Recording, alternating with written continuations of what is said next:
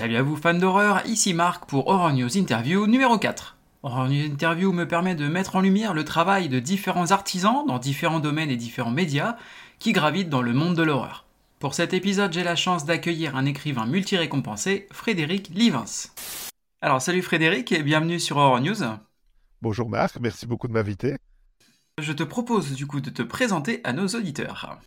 Alors, je m'appelle euh, Frédéric Livins, je suis un auteur belge de 52 ans, spécialisé dans le fantastique et l'horreur, euh, et aussi le jeunesse depuis quelques années. Et voilà, j'ai pas mal de livres à mon actif, euh, et je crois que je continuerai encore pendant de nombreuses années. Bon, mais écoute, c'est tout ce qu'on te souhaite. Est-ce que, alors toi qui es un, auteur reconnu et, multi-récompensé, et effectivement, notamment, tu le disais dans le, domaine fantastique, est-ce que tu peux nous en dire un peu plus sur ton, parcours dans l'écriture? Alors, j'ai bah, commencé à écrire euh, bah, il y a longtemps, à l'âge de 12 ans, comme euh, euh, j'ai eu envie d'écrire vers cet âge-là. mon premier livre a été édité, j'avais 27 ans, donc en 1997, dans une petite maison d'édition belge. J'étais le premier auteur signé d'ailleurs dans cette maison d'édition. j'ai sorti trois romans jeux. La maison s'appelait Chloé Délice, elle existe encore de nos jours d'ailleurs. Puis après, j'ai eu envie de tenter mon aventure en France. Euh, et euh, comme en France, parce que j'abordais des sujets de plus en plus euh, difficiles, et donc l'éditeur ne voulait pas me suivre sur ce terrain-là, ce que je peux comprendre. Donc j'ai essayé de tenter l'aventure en France, mais en France, bien évidemment, c'était assez difficile. Donc à un moment donné, j'ai décidé de faire ce qu'on appelle l'auto-édition de l'époque, en fait, parce que ça n'existait pas encore comme maintenant. Mmh donc j'ai été chez Livre, et là j'ai sorti en 2011 le recueil de nouvelles Les Contes d'Amy, qui a changé un petit peu mon parcours littéraire parce que c'est là que j'ai eu mon premier prix littéraire. Et après, ben, j'ai eu beaucoup plus de facilité à signer dans d'autres maisons d'édition françaises. Et depuis, ben, je veux dire, j'accumule les maisons d'édition, même si elles ont tendance à fermer au fur et à mesure. Euh, peut-être que je porte poisse, je ne sais pas. Il y en a toujours d'autres qui m'accueillent, donc ça fait toujours plaisir. Ouais, bah, c'est sûr. Après, euh, c'est quand même une, grosse performance. Premier, premier livre et, euh, et directement, tu, tu, gagnes un prix. c'est pas mal, quoi. Oui, mais honnêtement, j'étais le, premier surpris, quoi. C'est une amie qui m'a dit, ah, t'as vu, tu es euh, finaliste du prix Masterton. J'ai commencé que Graham Masterton et Serge Brissolo sont mes auteurs favoris. Je me suis demandé ce qui se passait. Mmh mais alors, quand je l'ai gagné, ben là, euh, je me suis dit, qu'est-ce qui se passe? Il y a un bug dans la matrice. mais non, mais tant mieux, quoi. Ah, c'est clair. Euh, et, voilà, c'est vrai que c'était un, super chouette moment. Du coup, qu'est-ce qui, qu'est-ce qui a été le, le, déclencheur, en fait? Tu disais qu'à 12 ans, tu avais eu envie d'écrire? Alors, le déclencheur, bah, ça a été la découverte euh, justement de l'univers de Graham Masterton, qui m'avait euh, terrorisé avec le djinn à l'époque, et cette histoire de, démons qui enlèvent des visages. Et Serge Brussolo, euh, c'est les deux auteurs qui vraiment m'ont donné envie de, prendre la plume à un moment donné et de raconter mes propres histoires. Je, mangeais déjà des films d'horreur du matin au soir parce que mon papa était très permissif sur ce côté-là. J'avais déjà dévoré beaucoup de romans de science-fiction, de, la collection de mon père, la collection Anticipation Fleuve Noir, collection mythique, mhm. et les pommes moranes et donc sauvages de mon père. Et donc le, fantastique m'avait déjà fort attiré. Mais c'est vraiment la découverte de la facette horrifique de Masterton et Brussolo qui m'ont euh, déclenché cette envie d'écrire. Et euh, mes premiers textes n'avaient rien de, fantastique dans tous les sens du terme d'ailleurs, faut apprendre. Hein. Puis j'avais 12 ans. Euh, voilà. mon premier texte était même un poème. Donc voilà comme quoi tu vois, euh, tous les chemins mènent à Rome. Pour finir, euh, j'ai enchaîné avec euh, des petites histoires fantastiques, horrifiques et tout ça, très maladroite forcément, le temps d'apprendre un petit peu son métier. Bah et puis voilà, à 27 ans, bah, ça a été le début d'un parcours éditorial pour moi. Quoi. Ok.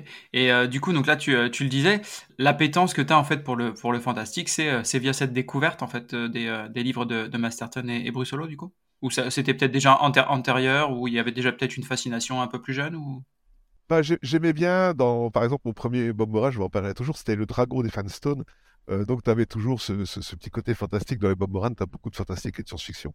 Donc, j'avais déjà cet attrait pour le fantastique, même à travers les films, j'avais déjà vu Evil Dead et tout ça, donc euh, voilà. Mais euh, c'est vraiment après que, avec la découverte de Master et Solo, que là, j'ai eu vraiment. C'était même plus une fascination, quoi. C'était une drogue, et j'ai commencé à, dévorer tout ce qui passait. Donc là, j'ai découvert Jean Ray, Thomas Owen, hein, des grands auteurs belges. Et là, c'était fini, quoi. Le, mécanisme était enclenché. C'était foutu, quoi. et, du coup, euh, là, je, sais que tu as déjà pas mal d'œuvres à, ton actif. Combien t'en as publié à l'heure actuelle? Alors, au total, mais bon, là, je vais prendre aussi celles dont les maisons d'édition ont fermé qui sont parties. Je viens de signer mon 41e contrat. Effectivement. en, 25 ans. Hein, donc voilà. Mais c'est vrai que c'est surtout ces, dernières années où j'ai été, je veux dire, quand j'ai eu le prix Masterton en 2012, c'était mon sixième livre. D'accord. Voilà. Donc en fait, j'ai écrit donc du coup 35 bouquins en, en 11 ans. Voilà. C'est vraiment là que voilà, ça a enclenché la machine. Et j'écrivais déjà un peu tous les jours, mais c'est vraiment là que je me suis mis sérieusement à faire cette gymnastique tous les jours, parce que l'écriture est une gymnastique, en fait. Hein. et ça devient de plus en plus naturel, de plus en plus aisé, vu que tu, tu acquiers les mécanismes. c'est vraiment à partir de ce moment-là que j'ai commencé à devenir très prolifique. Alors c'est vrai que, comme tu le dis, tu es effectivement très productif, mais euh, comment est-ce que tu réussis à tenir euh, une telle cadence d'écriture? Parce que on voit certains, auteurs euh, pour lesquels il leur faut une année, voire même plus, hein, pour, faire un, livre. Et toi, bah, comme tu le disais, tu es déjà une quarantaine. Disons qu'il y a beaucoup d'auteurs qui font des, des, briques, comme on appelle ça, des parpaings, des romans de 600, 700 pages, 800 pages. moi pas. c'est vrai que moi, mes romans tombent toujours entre 200 et 350 pages. Euh, à une exception près, qui est le miroir du damné que j'ai coécrit avec Jean-Baptiste Leblanc, euh, qui lui fait 600 euh, ou 800 pages, ça dépend des versions que, tu prends, si c'est poche ou grand format. Mmh voilà, mais c'est vrai que moi, mais ça, explique peut-être aussi cette rapidité d'écriture, j'ai envie de dire. Je vais, je suis un écrivain que j'appelle instinctif, en fait. C'est-à-dire que je vais, je vais droit à l'essentiel, je joue beaucoup sur les sensations, sur, sur les sentiments. Je ne commence pas à faire des descriptifs euh, ultra développés. Alors, bien sûr, il y a des descriptifs, mais j'aime bien aussi que le lecteur imagine une partie lui-même. Et c'est déjà arrivé plusieurs fois, par exemple, dans, je me rappellerai toujours, c'est dans, dans Danse de sang. Donc en 2013, il y a une lectrice qui est venue et qui m'a dit Ah, ce passage-là dans le roman est vraiment dégueulasse. Il dit Vous avez été trop loin. Et en fait, je n'ai pas été aussi loin que elle, son imagination qui a fait le reste. C'est quand j'ai montré le passage, C'est vous qui avez fait le reste du chemin. Je Moi, j'ai suggéré. Et vous avez développé vous-même. Et donc ça, c'est un truc que, j'aime bien faire, que, le lecteur s'approprie une partie du récit. C'est ce qui explique ma, rapidité, je crois aussi. Ouais, bah effectivement, c'est, euh, mais euh, j'en, discutais euh, encore hier et c'est, par exemple ce qu'on a avec le film Massacre à la tronçonneuse où les gens se disent que c'est absolument ignoble et etc. Et il se passe des, trucs vraiment violents avec du sang partout, etc. Alors qu'en fait, dans le film, tout se passe hors cadre et tout est dans l'imagination de la personne qui regarde en fait. Donc effectivement. C'est ça qu'il faut arriver à faire, c'est faire fantasmer le, spectateur ou fantasmer le lecteur, et c'est là que tu sais que tu as réussi. Oui, puis euh, c'est vrai que l'imagination euh, ira de toute façon euh, toujours plus loin et ce sera toujours plus, plus violent et, plus extrême que, que ce qu'on pourrait décrire dans un texte. Quoi. Exactement. Ah, moi, dans, dans, mon cas, oui. Maintenant, je connais des auteurs qui ont des descriptifs vachement violents, mais que ça sert le récit, c'est pas gratuit. Hein. Oui, c'est l'important. Et c'est vrai qu'il y a des moments, voilà, il y a des moments, ça, ça, ça sert le récit mais ça te met une claque. Euh, là, j'ai deux auteurs en tête euh, dont j'admire les œuvres. Euh, c'est Christelle Colpart et, une toute nouvelle venue dans le cercle de l'horrifique, c'est Violaine de Charnage, qui a un style brutal, immédiat mais très brutal, frontal, j'ai envie de dire carrément, parce que tu, tu la lis, tu te manges un gros pavé dans la tête, mais c'est maîtrisé. Ça, ça part pas en sucette, on voit vraiment que c'est là où elle veut aller. Et non, non, franchement, j'apprécie énormément cette facette-là que moi je ne fais pas, euh, ou très rarement euh, à ce point-là. Mais, mais voilà, maintenant c'est deux styles d'écriture différents, mais c'est deux auteurs qui maîtrisent parfaitement leur sujet. Bah effectivement, c'est marrant parce que tu vois, euh, on m'en a parlé, j'ai fait une interview ces jours-ci et on m'a parlé de, de, Violaine justement. Donc je, ne la connaissais pas, donc ça m'a permis de, découvrir un petit peu son, son, travail. Je pense que je vais m'y pencher un petit peu plus. À la villénologie, moi j'ai le tome 1 qu'elle m'avait envoyé. Mmh je vais commander ici le tome 2, mais je vois qu'elle est aussi très productive. Elle a enclenché la machine et je vois qu'elle elle est partie sur le train, euh, le Crazy Train de The Osborne, là, chou mais, euh, mais c'est chouette, quoi, c'est chouette, c'est chouette. Il y a du sang neuf, c'est bien. Ah, du, du sang, apparemment, oui, ça, il y, en a. Il y a du sang, il y a du sexe, c'est trash, c'est corps, c'est sale, ça tâche. Mais c'est bien aussi de, de, voir, parce que, allez, moi, j'ai grandi avec, euh, avec les années 70, donc dans les années 70, tu avais les publications Arrêtiste et Le Manoir des Fantômes, Une Miller des Sorcières, donc ça restait encore soft. Mhm. Mais tu avais les Elvie France. Les Elvie France, là, ça mélangeait le sexe, le trash, le gore. les récits étaient parfois euh, très bancaux, on va pas se mentir, mais euh, c'est une époque où tu pouvais encore éditer des choses comme ça pour tous les types de lecteurs, j'ai envie de dire, que maintenant, à l'époque actuelle, des, œuvres comme ça, c'est plus dans le circuit indépendant parce que, ben voilà, pourtant il y a de la demande, hein.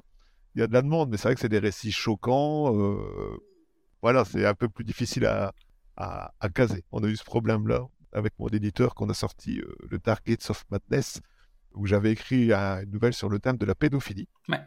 Euh, ça, c'était coécrit avec Graham Masterton. Tout à fait. Masterton lui avait fait un couple qui se lèche à la mort, donc euh, c'était c'était pas triste non plus. Effectivement. Mais euh, voilà.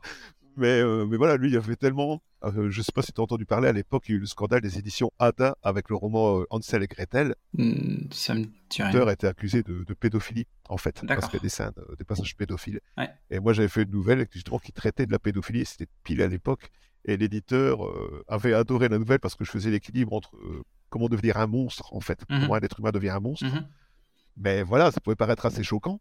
Et donc, il avait mis des avertissements 18 plus partout, parce qu'en plus, il y avait les illustrations en couleur. Euh, ah oui, d'accord, effectivement.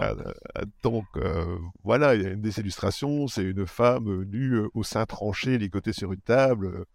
Voilà, j'en entends souvent parler de cette illustration-là. D'accord. Mais mais voilà, Masterton, elle, c'était euh, une illustration, c'était une femme, euh, enfin un homme qui relevait la tête d'entre les cuisses d'une femme avec la bouche ensanglantée, donc on devinait bien ce qui s'était passé. A priori. Euh, mais voilà, a priori. Mais c'est très difficile maintenant de, de partir sur ce terrain-là. Et l'illustrateur d'ailleurs des Dark Gates, c'est Christophe Huet, tout fantasque sur Facebook. Et c'est un génie d'illustration. Et je discutais encore hier avec lui. Euh, on va euh, sûrement faire en auto-édition du coup un hommage comme ça euh, à la collection Elvie France. J'ai déjà quelques nouvelles de côté de fête mhm. que lui va illustrer, mais ce sera certainement en, auto-édition. Effectivement, ouais. Alors moi j'ai lu, j'ai eu la chance de l'avoir pour mon petit Noël, Dark Gates of Terror. Ah, le premier, ouais. Ouais. Et alors j'ai adoré et c'est vrai que ça change un petit peu de ce que j'avais lu les entrées et sutures. Et puis, euh, effectivement, les, euh, les, les, super illustrations euh, de Christophe Huet, c'est canon, quoi. moi, j'ai encore en tête l'espèce d'araignée là qui est, sur la couverture ou le, le, loup-garou. Enfin, c'est fou. il a un talent monstrueux. Il a un talent monstrueux et je l'ai découvert par hasard. Et mmh quand je l'ai découvert, j'ai pris contact avec lui. Je dis, je veux absolument travailler avec parce que c'est déjà c'est un mec génial. On est souvent sur la même longueur d'onde. Mmh et pour la petite histoire du Dark Gates of Terror, il faut savoir qu'il avait fait cette illustration-là. Je n'avais pas encore écrit la nouvelle.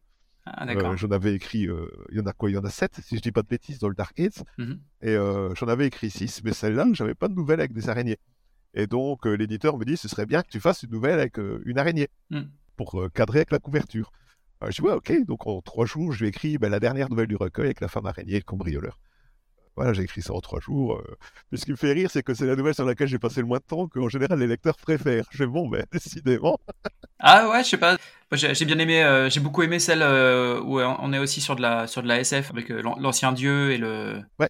Voilà, qui, qui était, celle-là, je l'ai trouvé vraiment cool aussi. mais c'est vrai que ouais, Dark Age of, Terror, je trouve que les histoires, ça, change un petit peu, je te dis, de, de ce que j'avais lu de, de, toi avant. On, on, voyage plus en termes de que ce soit dans l'espace ou dans le temps. Totalement totalement. Et donc c'est c'est cool.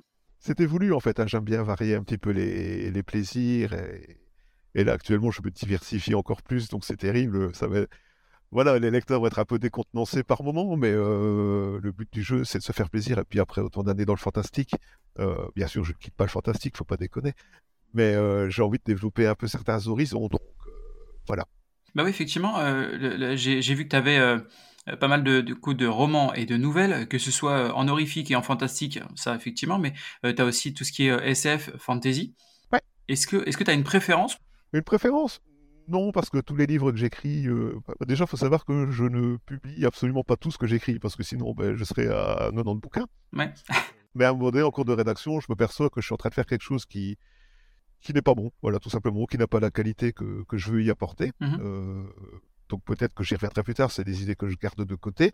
Mais, mais voilà, mais la, fantaisie, je veux dire, par exemple, tu vois, le, mythe du vampire, par exemple, c'est un mythe qui m'a toujours fasciné. D'ailleurs, tu l'as aussi dans Darkest of Terror. Mhm. Mais euh, là, j'ai mêlé euh, plusieurs trucs, ça, ça m'amuse. Mais je l'ai abordé, euh, par exemple, dans le roman Oksana. Oksana, au départ, était sorti en 2012 aux éditions Sharon Kena.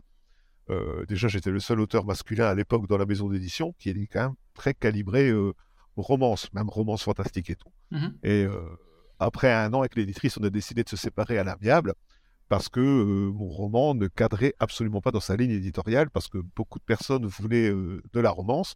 Alors certes, il y a une histoire d'amour, mais elle est vraiment en filigrane. Et c'est une histoire d'amour entre deux ados. Et là, j'ai vraiment fait un mix entre le vampire et la fantaisie en créant un monde parallèle, euh, des seigneurs sombres. Enfin bref, voilà, je me suis super amusé. Euh, et comme le- beaucoup de lecteurs adoraient cette partie-là, j'ai décidé d'ajouter une deuxième partie qui, elle, se passe chez nous. Donc vraiment pour euh, prendre le contre-pied du lectorat, en fait, vraiment les déstabiliser. Et l'intégrale a séduit les éditions du Petit Caveau et c'est sorti en intégrale euh, au Petit Caveau. Mais beaucoup de lecteurs disent, ah ben, la deuxième partie, on s'y attend pas du tout parce que le, premier, on est dans un autre univers, la deuxième, ouais, il y a toujours l'autre univers, mais et voilà, puis beaucoup plus violente la deuxième partie. J'avais vraiment envie de, de, faire un melting pot, mais euh, cohérent évidemment, pour développer tous les personnages comme je voulais. Voilà. Ok. Et euh, entre les nouvelles et les romans, il y a une forme que tu, que tu préfères ou...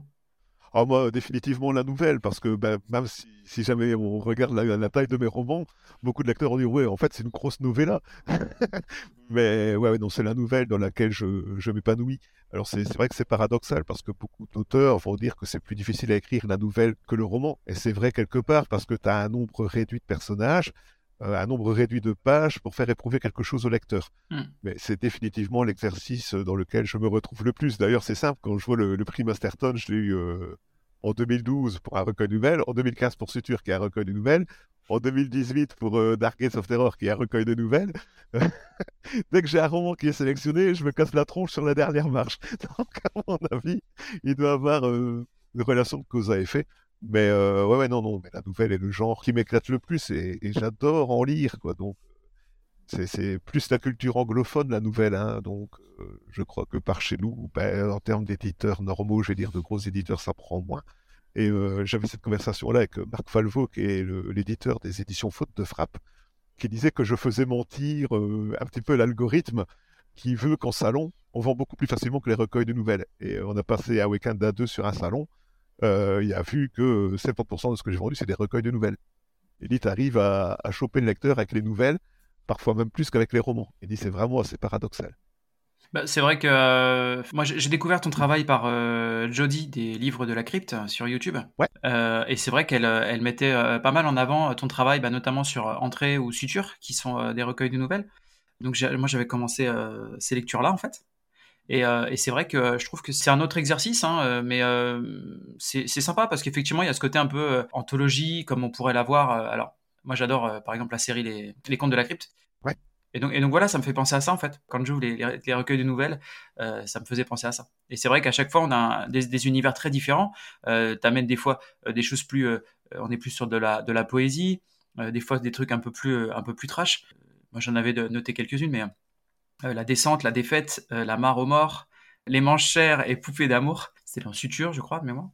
Et euh, voilà, c'était. dans Suture, tout à fait. Ouais, c'était euh, voilà, c'est des nouvelles qui m'ont euh, qui m'ont marqué. Il y en a une qui est très très courte aussi. Alors je me souviens plus euh, le nom. La défaite? Ouais, bah c'est ça, c'était la défaite. Euh, très très court, très très court, mais très efficace, très efficace et glaçant euh, quand tu lis les dernières, la dernière ligne en fait, hein, basiquement. C'est ça, le, le président des prix Masterton avait dit que cette nouvelle-là, c'était un coup de poing. C'est ça. Et c'est carrément un coup de poing. Dit en deux pages, tu fous une pêche dans la tête du lecteur. Comme je dis, ouais, ça fait plaisir parce que c'est difficile, dans... parce que c'est un thème, je dirais, ultra, ultra utilisé, quelque part. Mais euh, c'est difficile de, de, de, de, faire quelque chose d'efficace en, en aussi peu de pages. Et c'est vrai que cette nouvelle-là, j'en suis fier parce que elle revient très très souvent dans la bouche de, mes lecteurs. C'est une qui revient le plus souvent avec euh, le sourire. Oui, tout à fait. Là, le tout sourire, fait, elle revient souvent aussi. Et ça fait euh, super plaisir. ça. J'aime bien parce que c'est rigolo, quoi. Enfin, c'est rigolo. Oui et non, pas les histoires.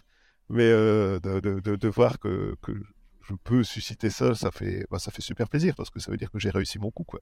Bah, ça, c'est effectivement, c'est des, des histoires. Une fois qu'on a terminé les, les livres, bah, on s'en souvient en fait. Ça, ça te, ça te marque sur le coup. Donc, euh, ouais, effectivement. C'est ça. Puis ce qui fait la force, d'après ce que disent beaucoup de lecteurs, c'est euh, c'est des monsieur et madame tout le monde, en fait, qu'on peut facilement s'identifier.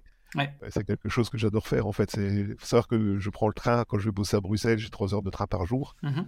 et euh, je n'arrête pas d'observer les gens. Donc j'écoute leurs tics de langage, je regarde leur mimique, leur posture. euh, c'est euh, voilà, et ça m'amuse énormément parce que ça me ça me nourrit quelque part. Bien sûr. Et c'est peut-être pour ça que le Monsieur, Madame, tout le monde fonctionne bien. Quoi. Bah justement, ça, tu vois, c'est une des questions que j'allais te poser. Comment est-ce que tu te renouvelles en fait dans la fabrication de tes personnages? Parce que c'est aussi euh, euh, la complexité quand on quand on, écrit autant de, euh, alors que ce soit les nouvelles évidemment, parce que là t'en écris pas mal, donc il faut que tu te renouvelles et que tu crées de nouveaux personnages. Et puis derrière avec les tous les tout ce que tu as sorti, du coup, ça, fait bah, pas mal de monde de représenter dans tes histoires. Donc, comment est-ce que tu te renouvelles là-dessus? Ben écoute, je me pose même pas la question. Il y a juste un moment donné, en 2020, il y a eu la pandémie, et j'avais dit, je venais de recevoir le prix Masterton de la décennie, ce qui m'a fait super plaisir, parce que c'est un honneur incroyable, quoi. Et j'avais fait rigoler tout le monde en disant, ben, de toute façon, voilà, je suis content d'avoir eu parce que j'arrête maintenant d'écrire euh, pour les adultes du fantastique horrifique. J'arrête pendant un petit temps. Tout le monde avait rigolé en disant, il raconte n'importe quoi. Mais en fait, j'ai arrêté. Euh, savoir que j'ai fait, euh, en un an et demi, là, j'ai écrit un seul roman. Donc, de 2020 jusqu'à fin 2021, j'ai écrit un seul roman qui était une commande en plus des éditions Faute de Frappe. C'est comme ça que j'ai commencé chez eux, qui était un roman jeunesse, en fait. Donc, et c'est vrai que je sors actuellement beaucoup de jeunesse. Mais là, il y a plusieurs romans adultes qui sont signés, donc ça va, ça va réarriver. Mais euh, pendant deux ans, justement, j'avais besoin de, me ressourcer. Donc j'ai mis euh, à profit la pandémie, le fait de moi de plus devoir aller à Bruxelles, vu que c'était télétravail non-stop, mmh pour me ressourcer, me recentrer autour de ma famille. Et cette pause m'a fait énormément de bien parce que justement, j'avais cette sensation à la fin de tourner en rond. Donc euh, voilà, et, je n'avais pas envie, mais alors maintenant, j'aurais très bien pu continuer à sortir des histoires. Je connais les mécanismes par cœur, je sais ce qui fonctionne, mmh mais je n'ai pas envie de proposer au lecteur quelque chose que j'ai déjà fait sous une autre forme. Je, déteste ça en tant que lecteur, je détesterais l'infliger à mes lecteurs moi-même. Donc euh, voilà, tant que je n'avais rien de neuf à proposer, je préférais ne rien proposer du tout que des choses euh, banales. Voilà.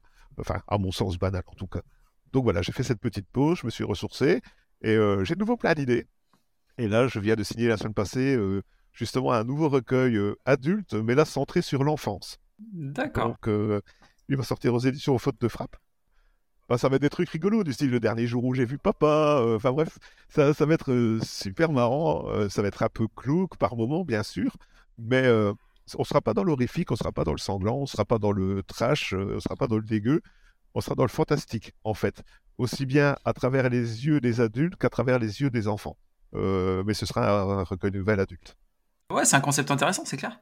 Ouais, c'est chouette à faire. Mais tu vois, c'est un exercice aussi, par exemple, quand tu, tu as lu Entrée, mm. euh, c'est 20 variations sur les maisons hantées et, possessions. Donc, euh, à un moment donné, je veux dire, c'est assez difficile, en fait, de, surprendre le lecteur avec 20 nouvelles.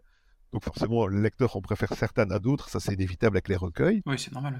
Donc, voilà. Donc là, c'est le même principe avec, euh, avec Enfance. Il y aura beaucoup moins de nouvelles. Hein. Il y en aura une dizaine, mais certaines sont plus longues, évidemment, parce que dans Entrée, elles sont très, très courtes. Donc voilà, le, but c'est d'utiliser euh, un thème et de le, tourner sous plusieurs formes, à travers plusieurs cultures aussi. C'est ça qui est amusant à faire. Donc c'est très motivant en fait à écrire parce que ça te force à, sortir des sentiers battus, ça te force à sortir des, petites ornières que tu t'es toi-même créées avec tes mécanismes d'écriture pour te renouveler. Donc euh, c'est chouette, c'est chouette. Ben oui, effectivement, et euh, tout ce qui est créatif, en fait, ton processus créatif pour toi, comment est-ce que ça, s'articule hein? Alors, ça peut, bah, ça peut. Souvent, ça naît d'un cauchemar. Il faut savoir que je fais des cauchemars absolument atroces. D'accord. Atroces ou euh, sans queue ni tête, mais qui donnent des histoires assez amusantes. Par exemple, je vais reprendre le passage de, Danse de sang. Il y a à un moment donné une femme qui se transforme en araignée qui marche au plafond comme ça avec la tête inversée et tout. C'est un cauchemar que j'avais fait et là, c'était avec ma mère. voilà, il y avait des tensions familiales, donc j'ai fait ce cauchemar-là. et l'araignée rentrait dans la chambre de ma fille pour dévorer ma fille. Tu vois, je fais des rêves un peu tordus. Et si, euh, voilà, donc ça peut, ça peut partir d'un cauchemar. Voilà. Euh, le dernier cauchemar en date que j'ai fait, ben, je l'ai raconté il y a pas longtemps en live. Euh, je rêvais que j'étais un réparateur de bicyclettes. Donc jusque-là, rien, rien d'anormal. À part que je réparais des bicyclettes pour des personnes qui venaient chez moi qui étaient empaillées. Et je devais leur huiler les genoux pour qu'elles puissent pédaler. Voilà, donc tu vois, j'ai mieux pas être dans ma tête. mais ça m'a donné une chouette nouvelle, j'ai déjà commencé, donc voilà. Sinon, il y a ça, ou le fait d'observer les gens énormément, ou c'est parfois, je, regarde un petit peu autour de moi, puis je me dis, tiens, il y a ça, et si ça, ça tournait mal? Par exemple, dans, tu vois, tu as la nouvelle dans Futur, vu que tu l'as lu, tu as la nouvelle Joyeux anniversaire, avec la fille qui attend ses parents sur le parking. Oui, ouais, ouais, tout à fait. Ah bah, D'ailleurs, euh, celle-là, celle-là, elle, elle, enfin, moi, elle m'a marqué en tout cas parce que quand je te parlais de poésie, ouais. celle-là, je la trouve très jolie. Mais voilà, mais en fait. Euh, c'est celle-là celle que je pensais quand je, quand je parlais de poésie tout à l'heure. Ah, mais c'est chouette parce que c'est. C'est un des trucs que j'adore savoir. J'ai écrit un recueil de poésie il y a très longtemps sous pseudonyme et donc je le garderai pour moi. Mais je suis, euh, je lis énormément. alors évidemment, ma, ma drogue principale, c'est le fantastique, mais euh, j'ai lu énormément de, de philo, de, de théâtre, de poésie. Il faut se nourrir un petit peu à, tout ce que tu peux. Et je suis content de voir que, voilà que ça t'a touché parce que c'est quelque chose qui me tient à cœur de faire ressurgir certaines choses qui me sont chères dans, des textes, même en filigrane, parce que voilà, il n'y a pas un poème à proprement parler dans cette nouvelle. Et ça, cette idée-là m'est venue bêtement en voyant une fille qui attendait le bus. La, la gamine, elle avait quelque chose que j'ai retranscrite dans cette nouvelle-là, puis je me dis, tiens, qu'est-ce qu'elle attend? Puis je dis, tiens, ce serait marrant aussi. Enfin, évidemment, marrant, toute proportion gardée. Hein. Oui, j'entends bien. Voilà. Puis ben, voilà, ce qui était marrant est devenu un texte. Euh, je l'ai écrit en une après-midi, cette nouvelle-là. C'était euh, vraiment un, premier jet, euh, après retravailler, évidemment. Hein. Mais, mais, tout était là dès, le départ. Alors effectivement, là, tu, tu me parlais d'inspiration donc bah, dans, dans, le quotidien hein, de, de, ce que tu disais. Tout à fait. Bah, par exemple, allez, je vais te dire, il y a une fois, je fais les soldes avec ma femme, et tu vois, bah, le, truc le plus banal, tu as les mannequins de magasin. Les mannequins, ben ouais, c'est des mannequins, ils sont pas formés, les traits du visage sont pas faits et tout. Et euh, tiens, je lui dis, tiens, c'est marrant, il y a quelques années, il y a eu des malformations avec un médicament qui s'appelait le Softenon. Et donc, j'ai fait une nouvelle qui s'appelle l'effet Softenon, sur un enfant mal formé. Donc, tu vois, c'est bêtement, je peux regarder un truc de tous les jours et me dire, tiens, voilà, ça, ça va déraper. Euh, tu as la nouvelle Temps d'arrêt, je sais plus dans quel recueil elle est, je sais plus si c'est dans les contes d'Émy ou si c'est dans Suture, euh, avec le train. Ben, comme je suis moi-même un navetteur, une fois le train a bloqué, il faut savoir que je suis claustro. Donc le train, il bloque. C'est la galère chez moi dans, ma tête. Ah, c'est dans, c'est dans Suture. C'est dans Suture parce que les contes d'Emmy, je l'ai pas lu. Ah, ben euh, mais je me souviens, je me souviens effectivement de l'histoire ben, C'est dans Suture et euh, cette nouvelle-là m'a été inspirée euh, un jour où le train a bloqué. et, voilà, donc un truc du quotidien peut très vite partir en, en idée d'histoire horrible. Quoi. Ouais, tout à fait. Euh, et, donc effectivement, on, parlait, euh, comme je te le disais, d'inspiration, tout ce qui est, euh, alors évidemment les, livres, j'imagine, mais tout ce qui est film, séries, etc. C'est des choses que tu consommes aussi, qui te, qui te nourrissent un petit peu à ce niveau-là Alors ceux qui me suivent sur sur Facebook disent toujours ta maison elle fait quelle taille? Parce que j'arrête pas d'acheter des films d'horreur. là, je recherche énormément de films des années 80, forcément, vu que j'ai grandi là-dedans. Donc oui, je, je bouffe du, du, film fantastique, horrifique, même de ce qu'on appelle les séries Z, moi je trouve ça, euh, quand c'est assumé, je trouve ça super marrant. Effectivement, tu fais des posts avec euh, c'est dans ma bibliothèque ou euh, c'est dans mon stock de, vidéos. C'est ça, et j'en achète énormément. Et comme je dis, je crois qu'il y a peut-être 17 livres que j'ai pas lus dans ma bibliothèque et comportent plus de 3000 bouquins. Donc voilà, j'ai du stock pour Instagram, tu vois. C'est clair. mais, mais voilà, non, je lis tout, je regarde tout. Euh, bien sûr, je me nourris euh, de ça énormément. Quand j'étais jeune, euh, je passais ma vie, mes week-ends au vidéoclub. Quand j'étais pas avec mes potes, j'allais au vidéoclub, je pouvais mater 7 films sur un week-end, quoi.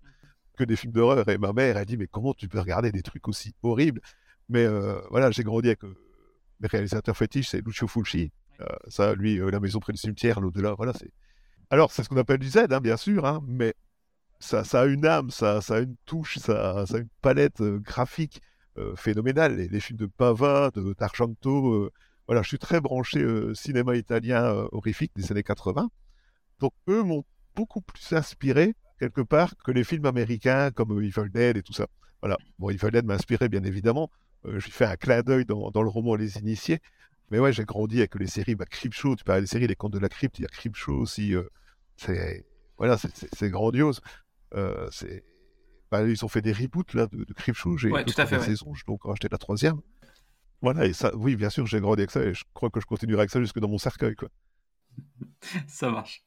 Alors, tu écris également des, euh, des récits euh, fantastiques pour les enfants, ce que tu disais tout à l'heure. Euh, d'où t'es venue cette idée, en fait? Alors, en fait, bah, je suis papa depuis. alors, ma plus grande, elle a 14 ans et demi, là, maintenant. Et bah, tous les soirs, avec les enfants, on a l'habitude de raconter une histoire. Voilà. donc, bah, ils sont eu droit à tous les classiques, à les Disney, tout ce que tu veux. Et à un moment donné, j'ai eu envie d'écrire mes propres petites histoires. Voilà. Donc, euh, j'écris les aventures de l'inspecteur Coccinelle. D'accord. Alors, c'est très calqué sur, euh, sur Scooby-Doo. Voilà, je suis ultra fan de mhm, Scooby-Doo. Mhm. Ah, ça, voilà, c'est ma jeunesse. Et donc, ces petites histoires euh, pseudo-paranormales comme ça, j'adore. Et donc, j'ai écrit l'inspecteur Coccinelle. C'est une coccinelle détective, en fait, qui va mener des enquêtes dans le monde animal. Donc, voilà, par exemple, tu as le spectre plaintif en fait, c'est bêtement un hibou qui passe au ras du terrier d'un campagnol. Mais comme c'est euh, blanc et tout ça, voilà, ça, fait penser à un fantôme. Donc j'ai commencé à écrire ça. je me suis super amusé à écrire pour le jeunesse. Et euh, du coup, j'ai eu envie de, diversifier. Et c'est comme ça que je me suis mis aux jeunesse. Les enfants, en fait, m'ont donné envie d'écrire pour eux. Et j'ai même écrit avec ma fille deux histoires qui sont publiées dans Les petites histoires à faire peur aux éditions Elixeria. Et mon fils euh, aussi avait Papa, j'ai l'idée, et son idée était absolument géniale. Et j'ai dit, ok, on va écrire ça à deux. Bon, à l'époque, il y avait quoi? Il y avait 8 ans. mais voilà, donc j'ai écrit avec lui aussi cette histoire-là. Il était tout fier de voir qu'elle était éditée. Bah oui, puis c'est un super, c'est un super partage, un super échange à passer effectivement avec, avec tes enfants, c'est génial. Oui, c'est à faire. Et puis maintenant, je veux dire, je, continue avec les écoles. Là, je sors au mois de juin aux éditions Livresse.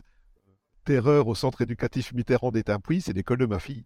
Et en fait, j'ai fait huit classes, bah, bénévolement, forcément. Il y a des fois, je suis payé, et puis il y a des fois, je le fais bénévolement pour le plaisir. Donc là, j'ai passé huit fois deux heures avec chaque classe à écrire une histoire. Alors, les enfants sont. On dit toujours les enfants ne lisent pas beaucoup. Alors, c'est vrai, ils lisent moins qu'avant. En même temps, il y a les écrans. Donc, si on avait grandi à cette époque-ci, peut-être qu'on aurait fait la même chose. Mais je trouve très important, justement, maintenant, à l'époque actuelle, de, montrer que dans les livres, ça peut être cool. Alors, c'est vrai que les cours de français, c'est parfois bien rébarbatif, on est, d'accord. Mais de montrer qu'avec ce qu'ils apprennent, ils peuvent faire quelque chose de cool. Voilà, ça ouvre. Euh, moi, j'ai des enfants qui, depuis, se sont mis à la lecture. Et ça, c'est ma plus grande récompense de voir qu'un gosse euh, se met à la lecture euh, parce que j'ai été en classe écrire une histoire avec eux. savoir que quand j'écris une histoire en classe, je passe deux heures en classe et je passe ensuite entre trois et cinq heures à écrire une histoire à la maison. Donc là, pour les huit histoires, ça m'a fait 50 heures de boulot, quoi. Mais bon, c'est cool à faire. Ça, ça, motive les enfants. voilà, j'ai fait ça aussi pour une association il y a deux ans dans trois classes dans la région de Mons. Franchement, c'est super rigolo à faire. Les enfants sont hyper enthousiastes et ça ouvre des perspectives autres que la télévision ou le smartphone. Et euh, voilà, bah, c'est le but du jeu en fait. Quand tu es écrivain, tu veux partager. Donc euh, voilà quoi. Ouais, mais effectivement, c'est tout à ton honneur. Tu dis toi-même que ce sont des histoires qui font peur, mais pas trop. Comment est-ce que tu fixes la limite en fait? Alors ça, c'est justement, c'est plus dur. Parce que, euh, je veux dire, quand, je commence une histoire, j'ai toujours tendance à me dire, ah tiens, ah, on va faire ça. Mais non, en fait, tu peux pas. Je la fixe instinctivement, en fait, euh, en me disant, est-ce que j'aimerais qu'on raconte ça à mes enfants? Mes enfants sont décobés, voilà. Ils sont pas dans la cave, mais ce sont décobés quand même. Je fais souvent lire à ma, plus grande, en fait, euh, lui dire, voilà, qu'est-ce que tu en penses Elle est cache, hein. si elle aime pas, elle veut me le dire clairement, donc voilà, au moins c'est tranquille. Et c'est ce qu'il faut, de toute façon. Donc voilà, c'est. Je sais ce que je n'aimerais pas qu'on raconte à mes enfants, donc je sais quand m'arrêter et quand édulcorer. Euh, le but des petites histoires à faire peur, mais pas trop, euh, c'était au départ pour euh, démystifier les peurs nocturnes. Donc ce qu'il y a sous le lit, ce qu'il y a dans le placard, voilà, pour le faire basculer vers l'amitié, le rationnel ou le merveilleux. Et ça a été un, un carton, en fait, parce que ces histoires-là, savoir que pour mes quatre premières histoires, j'ai totalisé environ 300 refus. Ah oui. Mais euh, d'éditeur. Je suis quelqu'un d'ultra têtu. La persévérance. ah ouais, non, mais je suis. Euh, j'ai Jean-Baptiste Leblanc pour le miroir du damné et dit que oh, je suis comme un chien sur un os. Voilà, je lâche jamais. Si je suis persuadé de la qualité de quelque chose, je me battrai, quitte à le sortir en auto-édition. Euh, maintenant, c'est faisable plus facilement, euh, mais je le ferai. voilà, et les petites histoires à faire peur, en fait, on l'a sorti aux éditions SEMA parce que l'éditeur y a cru. Et ça a cartonné. Et c'est là que j'ai commencé à faire les écoles, que les profs m'ont invité. Ici encore, la semaine passée, il y a un prof qui m'a téléphoné pour que je passe dans sa classe. Donc, c'est gratifiant. C'est gratifiant de voir que des membres du corps enseignant se disent ça peut apporter quelque chose à mes élèves d'avoir un stage comme ça d'écriture. Et c'est franchement, c'est une belle récompense. Et puis les enfants sont, sont toujours à 99% ultra réceptifs. Mais c'est des, des, malades mentaux parce que les ados maintenant, c'est hallucinant de, de voir euh, à quel point ils, connaissent, en fait. Euh, voilà, là, quand j'ai fait les classes à ces premières et deuxième secondaire, donc c'est des gamins de, de 12 à 14 ans, les, les Jason, les Chucky, les Freddy, euh, tout ça, ils connaissaient tout par cœur. C'était euh, hallucinant, hallucinant. À de très rares exceptions près, c'était tous à fond là-dedans. Et c'est ça que je vois que l'horreur, on dit parfois que c'est un genre qui est mort en littérature, mais il revient, hein, il revient fortement ces dernières années. Euh, je vois que, en tout cas, la, pétence pour l'horreur est toujours bien présente dans, l'esprit des jeunes. Peut-être aussi parce qu'il y a la fascination de l'interdit. On dit non, t'as pas l'âge. Et bon, tu disais non, t'as pas l'âge, tu pouvais être sûr qu'en cachette, j'allais y aller. Quoi, hein. Ouais, bah comme, comme la plupart des gens, il y a ce côté transgressif dans l'horreur, effectivement, qui est, euh, qui, est, forcément hyper attirant, surtout quand, euh, quand tu es dans ces âges-là. C'est ça. Tu as envie, as envie d'aller repousser un peu les limites et, chercher, chercher ça, ouais, c'est sûr. Moi, je me rappelle quand j'étais enfant, euh, mes parents dormaient à l'étage et j'avais école, donc j'étais, j'avais quoi? J'avais 11 ans, je crois. Euh, j'étais descendu en cachette, regardez, parce qu'à la BBC, je ne parlais pas un mot d'anglais. Mmh à la BBC, il passait euh, le masque du démon de Bava. D'accord. Donc j'étais descendu et j'avais mis le casque sur la télé, c'était une petite télé en noir et blanc, Et j'avais la tête à quoi? 20 cm de l'écran, et avec le casque, j'écoutais et je regardais, je comprenais rien. Mais je mangeais les images, en fait. Ça, à part que ça m'a foutu une trouille terrible, j'avais peur de remonter à l'étage après. Mais, euh, mais voilà, non, non, mais c'était. Oui, c'est quelque chose de fascinant, en fait. Le fantastique et l'horreur ont quelque chose de fascinant. Ah, mais c'est clair. Alors, du coup, tu as eu l'honneur de travailler avec euh, Monsieur Graham Masterton. Ouais. Comment est-ce que ça s'est passé, la collaboration? Alors en fait, ça a commencé grâce au président du prix Masterton, qui est aussi euh, le rédacteur en chef du magazine Phoenix depuis 25 euh, ans maintenant. Euh, maintenant, ça n'existe plus que sur Internet et on a eu, enfin, Bailly a eu l'envie de, faire revivre Phoenix Magazine chez Seba Édition. Ça n'a pas marché parce que à l'époque d'Internet, voilà, ce format-là n'est plus viable, mais il avait dit, voilà, on va faire un numéro spécial Masterton, est-ce que tu veux bien te charger du dossier Masterton? Moi, j'ai fait pression là-dessus. Mais je dis ouais, bien sûr. Je vais m'en charger. Voilà, donc j'ai trouvé des collaborateurs pour parler de ma certaine de son œuvre et tout et tout. Puis moi-même, forcément. Et Graham soumettait deux textes inédits pour le Phoenix. Et puis après, Marc Bailly m'a dit voilà, le deuxième auteur qui sera avec Masterton, ce sera toi. Et là, je me suis dit, qu'est-ce qui se passe? On était en 2015, si je dis pas de bêtises, 2015-2016. Et c'était un immense honneur pour moi, quoi, parce que, je mon Dieu, je partage euh, un sommaire avec Graham Masterton. Euh. Alors, quand tu es ultra fan de l'auteur, faut savoir, moi, la première fois que j'ai vu euh, Graham Masterton, c'était à Bruxelles. J'ai pas su parler. Je suis resté. Alors, ça m'arrive jamais. Je suis resté figé, en fait, comme, comme une pisseuse devant les Beatles. C'était vraiment terrible. J'ai pas su parler, quoi. Et, et même, bon, Graham est vraiment quelqu'un d'extraordinairement gentil. Et donc, après, ça s'est super bien passé. On, a, fait une petite conférence à deux. Euh, il était vraiment extraordinairement. Euh, je veux dire, c'est dingue de voir quelqu'un à ce niveau-là de, talent, de renommée et de gentillesse, euh, d'humanité, tout simplement. Et après, donc du coup, quand il y a eu ça, l'éditeur, donc de Michael Sconians, a dit ah, ben, pour le deuxième Dark j'aimerais bien te faire bosser avec Masterton s'il est d'accord. Et Masterton était tout à fait d'accord de soumettre trois textes. Donc il a fait trois textes de son côté, moi trois textes du mien que l'éditeur a validé, corrigé et tout. Enfin, il a plus corrigé les miens que ceux de Masterton, parce que bon, ben voilà, Masterton, c'est Masterton. voilà, et c'est ce qu'il fait. Il a de la bouteille. Et il a de la bouteille, ça c'est clair. Et voilà, et du, coup, quand ça s'est sorti, tu sais, as des, hein, quand tu es, enfant, euh, tu te dis, ah, j'aimerais bien rencontrer tel auteur dont je suis ultra fan. Mhm. Et voilà, donc là j'ai rencontré, écrire avec lui, enfin en sa compagnie, jamais j'aurais euh, osé imaginer. Dédicacer à côté de lui un bouquin qu'on a fait à deux, c'est voilà, comme je dis, j'ai touché les étoiles du bout du doigt. C'est bon, je suis content, je peux mourir. Artistiquement, je peux mourir, je suis content. ah bah ouais, c'est sûr. J'imagine pas le, truc, mais c'est sûr que quand c'est quelqu'un que tu admires et que tu as la chance de, déjà de le rencontrer dans un premier temps et ensuite de, de travailler avec lui, euh, ça doit être euh, ça doit être extraordinaire. Ouais. C'est hallucinant. Et puis euh, en plus, bon, mais maintenant, bah, il papote. Faut savoir que pendant un an, je lui ai servi du Monsieur Masterton. Et pendant un an, il m'a dit, mais appelle-moi Graham. Et Monsieur Masterton je, je, je, je, franchissais pas le pas parce que, parce que voilà, quoi, c'est une sommité, c'est une de mes idoles, quoi. Donc. Euh, Effectivement, il y a l'admiration, il y a le respect, euh, je, comprends que ce soit, que ce soit difficile, ouais. C'est ça, quoi. Mais après, euh, après plusieurs salons et tout, il est vraiment mais, extraordinaire. Là, ici, je vais faire le salon Frisson Festival à Reims.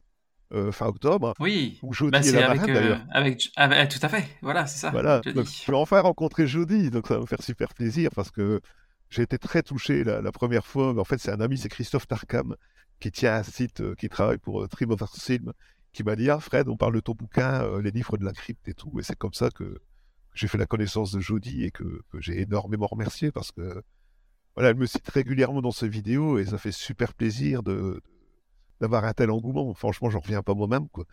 Et donc là, elle sera la marraine, donc je sais que Masterton y sera aussi. Donc, ah ouais. Voilà. Voilà, ah bah, sacrée, réunion. Ça va être, euh, ça va, il va y avoir des, des, des, putains d'auteurs, j'ai envie de dire. Hein, euh, donc, euh, ça va être un, un sacré week-end consacré à l'horreur, mais ça va être. Au départ, je vais faire qu'un seul jour parce que je suis quelqu'un de très, très anxieux. Savoir que quand je fais des salons, je suis sous anxiolytique. L'éloignement, le fait de m'éloigner de ma famille, tout ça. Et là, je vais quand même faire les deux jours. Je prendrai sur moi, mais je ferai quand même les deux jours.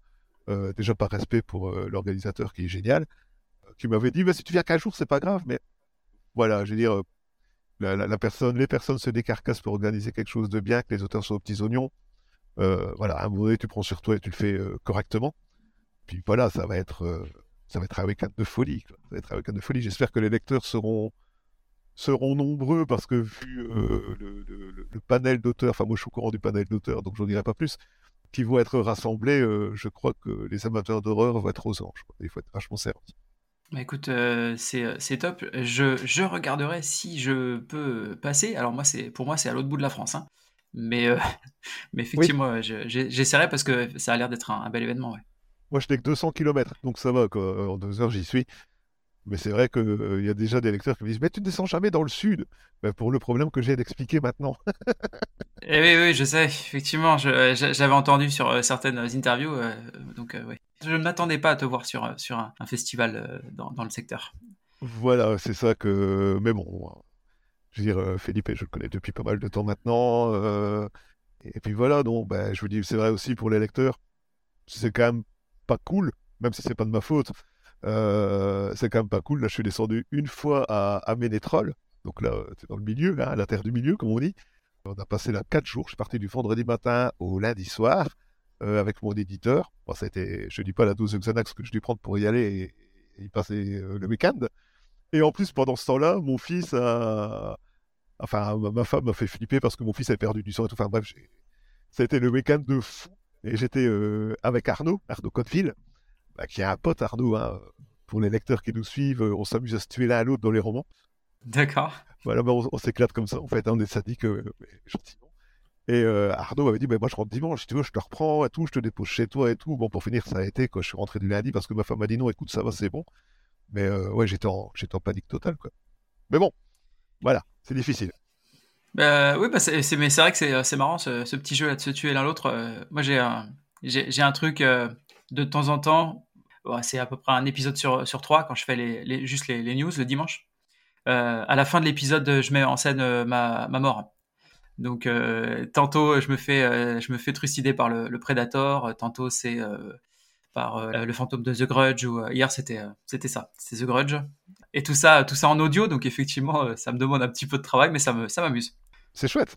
C'est chouette, mais c'est le but premier en fait, c'est de s'amuser. Et moi, je pars du principe que tu sois écrivain ou podcasteur ou youtubeur, si tu t'amuses, ben, ça va forcément se ressentir et ça va plaire, tout simplement.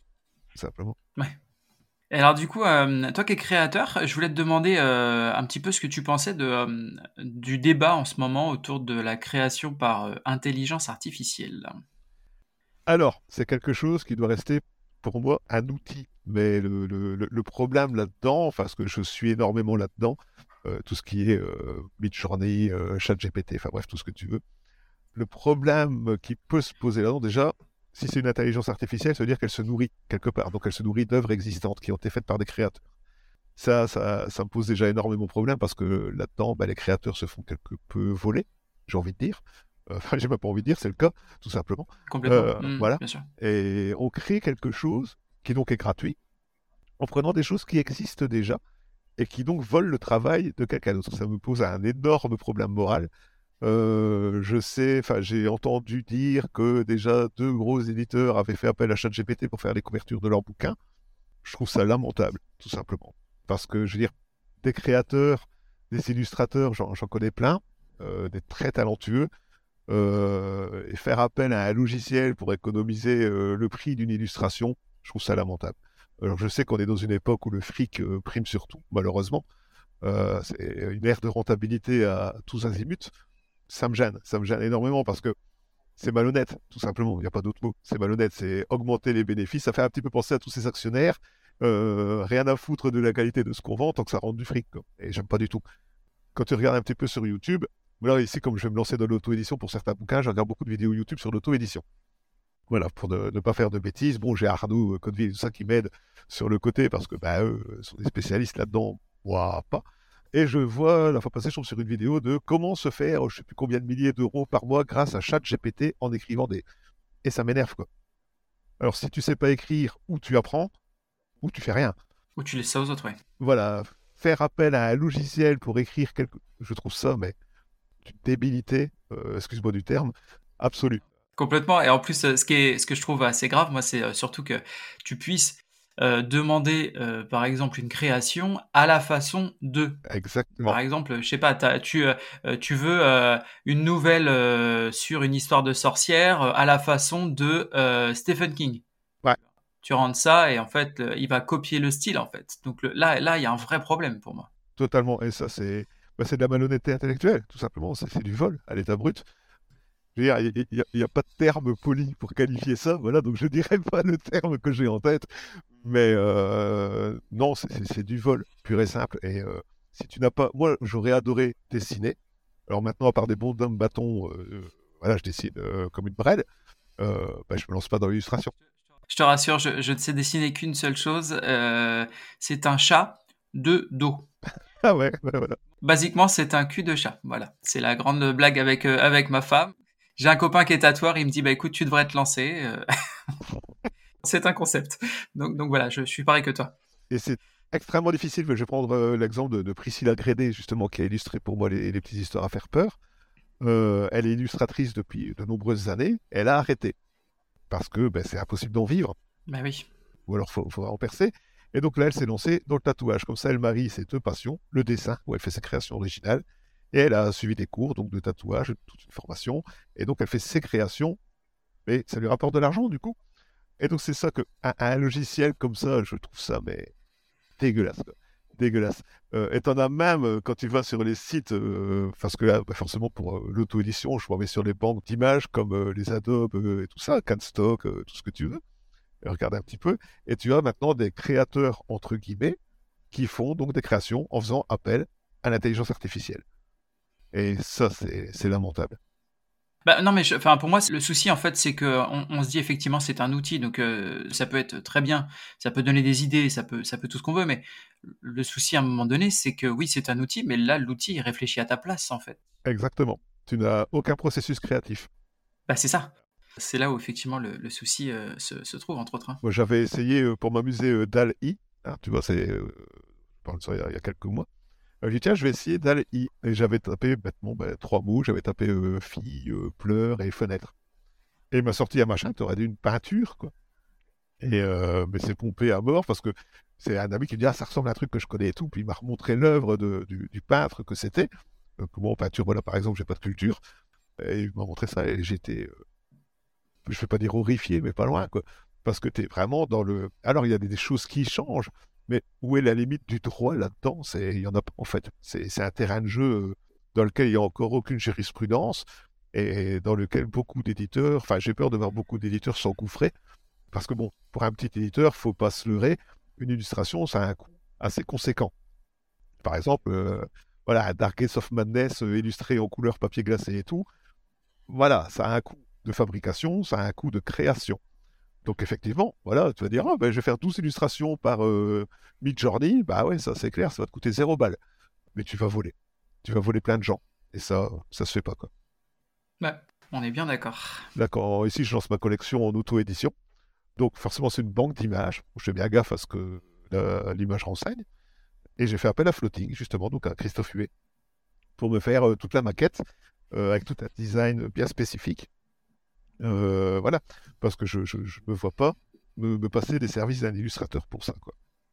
Effectivement, moi je, suis dans la même, euh, je suis dans la même démarche. Je préfère aller euh, vers des artisans, vers des, vers des gens aussi avec qui je peux échanger. Et, ça, ça, n'a rien à voir. Déjà, je trouve qu'en termes, il y, a une âme en fait à ce que, à, ce qu'on te propose. Il y a un processus.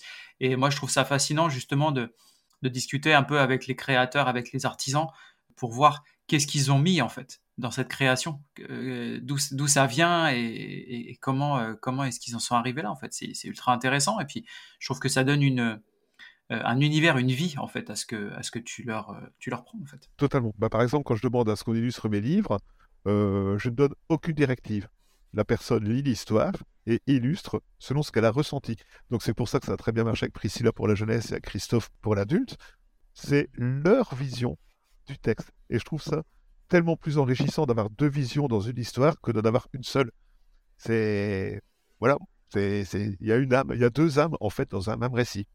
Et moi, l'histoire que j'avais fait euh, allez, de, science-fiction dans le Darkest of Terror, le, démon que m'a fait euh, Floating euh, derrière, il est, absolument magnifique. Et je l'avais pas du tout imaginé comme ça. C'est ça qui est génial. Non, non, mais effectivement, c'est ça qui est marrant parce que euh, en lisant la nouvelle, euh, moi non plus, j'étais pas du tout parti sur, euh, sur ce style visuel. Et en fait, quand je l'ai vu, déjà, il était gigantesque par rapport à ce que je m'étais figuré. Exactement. Du coup, en tournant la dernière page et quand, quand j'ai découvert l'image, je me suis fait waouh, je fais ah ouais, là, là effectivement, c'est cool quoi ça vient habiller le truc, quoi. Exactement, ça, ça a enrichi énormément pour le lecteur et même pour, euh, pour moi. Je veux dire, quand j'ai vu l'illustration, j'ai fait mon Dieu, qu'est-ce qu'il m'a fait, lui? Mais euh, que voilà, je vais faire une intelligence artificielle, je vais taper quoi? Vase, démon, et oui, bras, bah, ça va être nul à chier. Je suis désolé des termes, mais ça va vraiment être. non, mais c'est clair, c'est clair. Ça va être pauvre, quoi, ça va être basique et c'est pas honnête de proposer ça à, à un lecteur, voilà, tout simplement. Alors, on va parler de d'édition. On va passer effectivement à, ce volet-là. Euh, tu as été euh, également directeur de collection et d'anthologiste pour plusieurs maisons d'édition. Euh, sur quoi est-ce que tu te basais pour le choix des livres du coup? Alors là, je fonctionnais au coup de cœur. Alors, faut savoir que le récit ne devait pas être forcément, parce qu'en fantastique, on a toujours l'habitude de dire que tout a été fait depuis la nuit des temps. Je trouve hyper important que l'auteur ait sa propre voix, tout simplement. Voilà. Euh, ça peut être une histoire euh, déjà vue mille fois, mais ont voilà, bah, je suis pas le dernier à en avoir fait. Hein. Euh, c'est hyper important que tu aies ta propre voix, que tu proposes au lecteur ta vision de la chose. Et là, du coup, c'est ça qui est intéressant. Donc, ce côté original, entre guillemets, j'aimais vraiment bien. le côté nos limites, j'aimais bien aussi, même si souvent, il a été bridé, voilà, par crainte. Justement, la bienséance actuelle est vraiment dévorante. Euh, il y a une nouvelle que j'ai adorée euh, qui était de Sophie Daba, qui s'appelait euh, Papa, Maman, l'inceste et moi. C'est horrible, hein déjà rien que le titre, t'as compris Rien que le titre déjà, oui, c'est clair. Voilà, rien que le titre, Papa, Maman, l'inceste et moi, c'est atroce. la nouvelle est une véritable claque. je l'avais sélectionnée pour une anthologie chez Lune Écarlate et l'éditrice m'a fait écoute Fred, non. Celle-là, elle dépasse toutes les limites, non. Et moi, j'adorais cette nouvelle. Mais euh, voilà, tu es directeur de collection, euh, l'éditeur a le dernier mot, donc euh, j'ai pas pu l'apprendre. J'ai réussi à la recaser dans Phoenix parce que Michael Scolians, lui, il osait tout. Et Marc Bailly, qui était le président du prix Masterton, enfin qui est toujours d'ailleurs, avait adoré également cette nouvelle parce que j'ai collaboré avec lui sur une anthologie pour l'écarlate. Et voilà, il y a un autre auteur, c'est Guillaume le Maître. lui, c'est un fou furieux. c'est un fou furieux. Ses textes sont trash, sont violents sont cruels, mais sont super bien écrits, en fait. Il te fait. Euh, il arrive à te suggérer un, dégoût face à la nature humaine. Enfin, du moins, dans les deux textes que j'ai sélectionnés, c'était vraiment ça, quoi. C'était vraiment extraordinaire. Euh, donc, j'aimais bien me baser sur l'originalité ou le caractère euh, totalement irrévérencieux de certains textes, proposer au lecteur des, choses. D'ailleurs, la collection que j'avais chez Livrebook s'appelait Les vilains contes. Parce que voilà, c'est des petites nouvelles euh, mais elles avaient toutes quelque chose d'assez euh, d'assez acide, d'assez dérangeant. Et euh, mmh derrière, parfois un classicisme comme ça dans la forme. Mais en fait, le, propos n'était pas classique. Et c'est ça que j'aimais bien proposer, en fait. Donc c'était toujours au coup de cœur. Et pas au copinage. Parce que d'ailleurs, plusieurs auteurs à qui je suis pote m'ont dit Enfin, elle dit, c'est la quatrième nouvelle que tu me refuses. J'ai ce que je te dise, moi. Propose-moi autre chose. Et, et, voilà, mais bon, ça se passe toujours bien. Ben voilà, il n'y a, y a, pas le, y a, pas le, y a pas le déclic, effectivement, si, si tu n'as pas le déclic. Mais, mais voilà, mais ça se passait toujours très bien. Bon, maintenant, il y avait toujours des auteurs euh, qui prenaient le fait très mal. Euh, j'ai reçu de, très nombreuses insultes par mail à l'époque. C'est une des raisons pour lesquelles j'ai arrêté, parce que déjà, je suis pas payé. Alors, si je suis pas payé et en plus que je me fais insulter, euh, bon, non, ma maman ne fait pas le trottoir, elle ne fait pas des ristournes, je suis désolé. Donc, voilà. C'était, voilà, j'ai arrêté. Et puis en plus, c'était très chronophage et euh, ça diminuait mon temps d'écriture. Et à un moment donné, ça, je l'ai mal vécu. Donc, euh, parce que l'écriture, ben, c'est une respiration chez moi. Donc euh, voilà, on me le diminuait, ça, ça n'allait pas. Et il y a aussi le fait d'avoir peur d'être inconsciemment influencé. Tu vois que inconsciemment, tu as une idée qui reste comme ça à la surface quelque part derrière et que tu dises merde, ça a déjà été fait quand tu l'écris. Et je voulais pas ça, en fait. Donc, oui, j'ai mis le halte là. Oui, bah effectivement, à un moment donné, il faut faire, il faut faire des choix. Hein. Tu, tu peux pas être partout. C'est ça, je faisais chroniqueur métal pour euh, le Suricat Magazine, parce que, ben voilà, je mange autant de métal que d'horreur. Euh, je faisais chroniqueur euh, livre pour Phoenix Magazine. Et là, tu vois, là, j'avais pris le, parti pris, en fait, avec le rédacteur, j'avais expliqué, hein, Marbaï, que je ne chroniquerais que les livres que j'aime. Parce que qui suis-je pour dire que tel livre est bon ou est mauvais? C'est pas mon taf. Et je suis moi-même auteur. Et donc, ça me mettait un petit peu en porte-à-faux. Donc, j'avais pris le parti pris de ne chroniquer que mes coups de cœur. Voilà. Mais aussi, à un moment donné, j'ai arrêté euh, par manque de temps. Alors c'est vrai que tu as, déjà accompagné hein, pas mal d'auteurs. Quel conseil est-ce que tu donnerais à quelqu'un qui, veut se lancer justement? Alors bah, c'est simple, je vais te donner le conseil le plus simple, c'est de croire en toi. Si tu... Alors faut savoir que c'est énormément de travail, que même si tu as le don à la base ou un talent à la base, le travail est la clé de tout. Euh, tout auteur qui réussit travaille comme un forçat. Euh, je vais prendre par exemple, bah, je vais reprendre l'exemple d'Arnaud Codeville. Euh, Arnaud a beaucoup de talent.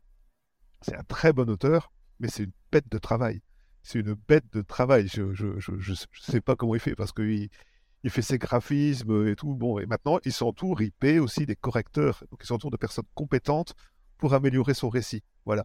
Il faut, à un moment donné, ne pas avoir peur de s'entourer des personnes qui vont te dire écoute, là, t'as merdé. Et donc là, je, je parle de sortir du cadre familial parce que c'est très difficile aussi pour la famille de. Voilà, il y a. D'être objectif. Un impact émotionnel. Voilà, il y a un impact émotionnel. Donc, euh, prendre des personnes extérieures de confiance euh, qui vont pas hésiter à te pousser dans tes retranchements et à, t'égratigner. Moi, j'en ai trois comme ça. Elles me malmènent euh, de A à Z, mais, mais c'est pour mon bien, quelque part, c'est pour le bien du récit, donc au final, le bien du lecteur. Donc, c'est vrai que par moment, il faut ravaler un peu sa fierté. Quand tu es persuadé d'avoir accouché de quelque chose de génial et qu'on dit après, bon, écoute, c'est caca, ça te fait pas spécialement plaisir. Mais si on te justifie le pourquoi du comment, bah, au final, tu dois bien admettre que euh, l'autre a raison. Donc, tu as le talent, il faut beaucoup de travail, il faut l'humilité. L'humilité, c'est le secret de tout. Euh, je prendre l'exemple de Franck Tillier, euh, qui est un auteur extraordinaire et qui est toujours d'une humilité phénoménale. Je veux à chaque fois, tu vois Franck Tillier, tu ne saurais pas dire que le mec, il te vend des millions de bouquins, qui est traduit dans plein de langues. voilà. Mais c'est des, bourreaux de travail. Cédric, même chose aussi. Cédric, je le connais bien maintenant. voilà, c'est des bêtes de travail, tout simplement. Euh, tu peux avoir autant de talent que tu veux, il faut bosser derrière. Euh, faut bosser, il faut être humble, il faut croire en soi. Croire en soi. Moi, j'ai été une fois cassé par un éditeur. Euh, j'ai fait une grosse pause entre 2004, que je dis de bêtises, hein, entre 2004 et 2010. J'ai fait six ans de pause où j'ai continué à écrire, mais j'ai rien publié entre deux. Parce qu'un éditeur, à l'époque, m'avait envoyé comme réponse à mon mail, avec mon manuscrit, que je rendrais service à tout le monde en me cantonnant à un rôle de lecteur et non pas d'écrivain. Vache, ça c'est vache pour le coup. J'ai mis six ans à la vallée. Tu m'étonnes. Parce que c'est dégueulasse. Euh, je garde le nom de l'éditeur pour moi parce que bah, voilà, c'est un abruti et puis de toute façon, il m'a plus dans le circuit. Mais voilà quoi, donc euh, c'était. Voilà, parfois il y a des réponses. Bon, il y a la réponse type, hein, ne convient pas à l'éditorial. Ça, on s'en fout, on passe à autre chose. Parfois, tu as des éditeurs qui te font un retour personnalisé. Ça, c'est génial. Même s'ils refusent ton texte, c'est génial parce qu'ils vont te dire ce qu'ils ont aimé, ce qu'ils n'ont pas aimé, ce que tu devrais selon eux améliorer. Il faut savoir qu'un éditeur n'a pas forcément, ne détient pas forcément la vérité parce qu'il est éditeur, tout simplement. Non, non, bien sûr. Non, mais après, c'est toujours intéressant d'avoir un retour tant qu'il est constructif. Exactement, tant que c'est constructif, c'est toujours très intéressant. Et c'est vrai que, là, actuellement, maintenant, je, refuse, entre guillemets, pas je refuse, mais comment je veux dire, je, ne refuse pas d'aider, mais quand on me dit, ah, tu pourrais lire mon manuscrit, il faut savoir, j'en ai 20 par mois comme ça. Tu voudrais pas lire mon manuscrit Non. Non, c'est pas possible. En fait, c'est pas faisable. C'est pas que je ne veux pas, c'est que je n'ai matériellement pas le temps entre mon boulot alimentaire, euh, ma famille, mes trois gosses, euh, mon écriture. Voilà. Il n'y a que 24 heures dans une journée, donc euh, voilà. Maintenant, c'est vrai que, comme dit, ah, penses quoi de ça, de tel éditeur et tout, là, je suis le premier à aider, il n'y a pas de problème. Mais il faut croire en soi, il faut se lancer. Il faut se lancer, c'est ça qui fait le plus peur, c'est le regard des autres, en fait. Le premier bouquin, c'est un peu. Moi, j'ai une amie, c'est Alicia Alvarez qui a sorti son premier livre chez Nutiship à l'époque. Enfin, bon, elle a, quitté Nutiship, c'est un autre discours. Mais euh, je lui ai dit bienvenue dans la cage aux fauves. Parce que ça fait peur. En fait, c'est comme un gladiateur qui rentre dans l'arène. Tu soumets quelque chose qui vient de toi au regard des autres. Et tu sais pas comment ça va être accueilli. Et encore maintenant, moi, quand je sors un roman, euh, je peux dire que, pas que je suis en stress, mais je me dis comment les lecteurs vont l'accueillir? Là, par exemple, depuis plusieurs années, je, je fais beaucoup de jeunesse. Là, mon dernier roman adulte est sorti en 2019. Hein. On est en 2023. Euh, donc ici, le premier bouquin euh, adulte, donc sur l'enfance, va sortir cette année-ci, après quatre ans d'interruption. Je dis, comment il va être accueilli? Alors moi, j'en suis satisfait, sinon il ne serait pas édité, et l'éditeur en est satisfait aussi. Mais voilà, tu as cette tension, en fait, qui est toujours là. Et il faut passer au-dessus de ces appréhensions et oser se lancer. Et des auteurs euh, talentueux, un paquet. C'est phénoménal. Ça marche. Alors c'est vrai que tu en as parlé un petit peu plus tôt. L'auto-édition, qu'est-ce que qu'est-ce que tu en penses de, ce phénomène? On, le voit de plus en plus? Alors comment je vais dire? Moi je suis pour. Déjà de toute façon, je, pars du principe, il y a des très bons romans d'auto-édités. Ben, je vais reciter euh, Arnaud Codeville euh, ou Christelle Colpart, euh, qui avant été édité chez Livresse et tout, et qui a fait son chemin d'auto-édition, ou Violan, qui est en auto-édition. Et tu as aussi de la merde. Bah, évidemment, comme je dis, c'est du travail. Donc si tu te remets pas en question, que tu écris ton bouquin, que tu es persuadé que le premier jet est le bon et que tu ne te fais pas entourer, bah, tu te fais fracasser derrière. Quoi. Tout comme il y a des très bons romans chez les éditeurs et de la merde chez les éditeurs. voilà. C'est la vérité est au milieu, en fait. Euh, l'auto-édition, c'est complémentaire à l'édition. D'ailleurs, de, très nombreux auteurs sont hybrides. Par exemple, Michael Fandris, euh, édité euh, sous le nom de Richard Colombo en BD, en, grosse maison d'édition, sous Michael Fandris en petite maison d'édition, en auto-édition. Voilà, je veux dire, on peut manier les deux facettes moi-même. je peux comprendre, tu as des petits éditeurs, tu as des éditeurs comme ça. Ben déjà, tu as des éditeurs à compte d'auteur. Donc cela, faut les fuir comme la peste. Et tu as les éditeurs à compte d'éditeurs, effectivement. Mais ce sont des petites structures. Donc, euh, ça marque que tu vas quand même toi-même faire. Alors, ils vont être de très bonne foi, ils vont faire un très bon boulot. Mais voilà, ils ne pourront pas t'accompagner pendant six mois sur ton bouquin. C'est toi qui vas faire la majorité de la promo. Ils vont en parler pendant un mois, puis ils vont passer à un autre bouquin. C'est logique. C'est très peu viable pour les petites maisons d'édition. Franchement, ceux qui se lancent comme éditeurs maintenant, chapeau bas, parce qu'il faut avoir un sacré courage. Moi, je reprends l'exemple de, de Michael Skodians. Euh, on s'est rencontrés, je dédicassé à l'époque euh, Suture, justement, qui venait sortir à Lune écarlate. Et euh, il tenait un stand, il était diffuseur à l'époque. Et c'est comme ça que je l'ai rencontré. Et humainement, le contact est passé tout de suite. Puis il m'a dit, je compte me lancer comme éditeur. Donc j'ai soumis un manuscrit jeunesse. Voilà. Et puis après, c'est devenu mon éditeur principal. Puis après, il a arrêté, il a fait un burn-out parce que le milieu d'édition, c'est très difficile. C'est très difficile. Donc je ne vais certainement pas critiquer les petits éditeurs qui ont le, le courage d'y aller. Mais c'est vrai que pour la plupart, il manque la visibilité. Donc, l'éditeur, celui qui se dit voilà, mon roman a été signé chez un éditeur, euh, je sais pas, euh, X, Y ou Z, et je vais péter la baraque. Non. Déjà, si tu veux péter la baraque, tu fais rappeur. Tu t'appelles Joule, euh, tu sors ta merde d'une poubelle. Enfin, excusez-moi pour les fans de Joule. Hein. Non, mais je suis d'accord avec toi, je te rassure. Mais, mais voilà, quoi. Je suis désolé, il faut. le, le, Comment dire ça? On va, on va reprendre un petit peu le, principe de l'intelligence artificielle. Le mec, il sait pas chanter, il base tout sur autotune. Voilà. Et puis dans une chanson, il dit Tu dis que j'ai une belle voix. Ah bah mec, euh, on lève l'ordinateur qu'on rigole quoi. Mais bon, voilà. C'est un peu le principe l'auto-édition. C'est un super outil. C'est un super outil pour autant que tu le fasses sérieusement. Donc moi voilà, comme je disais, j'ai des petits éditeurs qui ont fait faillite, qui ont fermé.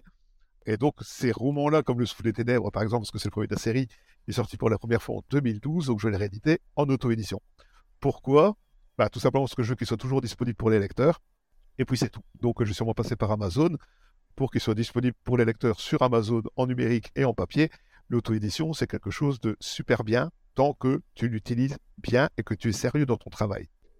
Tu as, des clivages hein, qui se sont faits naturellement, j'ai envie de dire. Tu en as qui disent Oh, ben, c'est pas un éditeur, donc son roman a été refusé, c'est de la merde, c'est pour ça qu'il fait de l'auto-édition. C'est faux voilà, euh, je veux dire, il y a plein de romans qualitatifs en auto-édition. Euh, et tu as des clivages qui sont Ah, moi je ne lis que des auto-édités, moi je ne lis que des édités. C'est débile. La vérité, elle est au milieu. Lisez de tout, quel que soit euh, le canal de diffusion. Bah, L'idée, c'est de se faire son, sa propre opinion. Voilà. Hein. Exactement. Exactement. Alors, tu as, déjà enfilé la casquette de scénariste pour l'adaptation en, court et long métrage de la nouvelle L'ami ou The Friend, qui est issue des, des contes d'Amy. Qu'est-ce que tu retires de, cette expérience? Parce que du coup, il a fallu que tu adaptes. Alors ça, c'était euh, très très très très compliqué.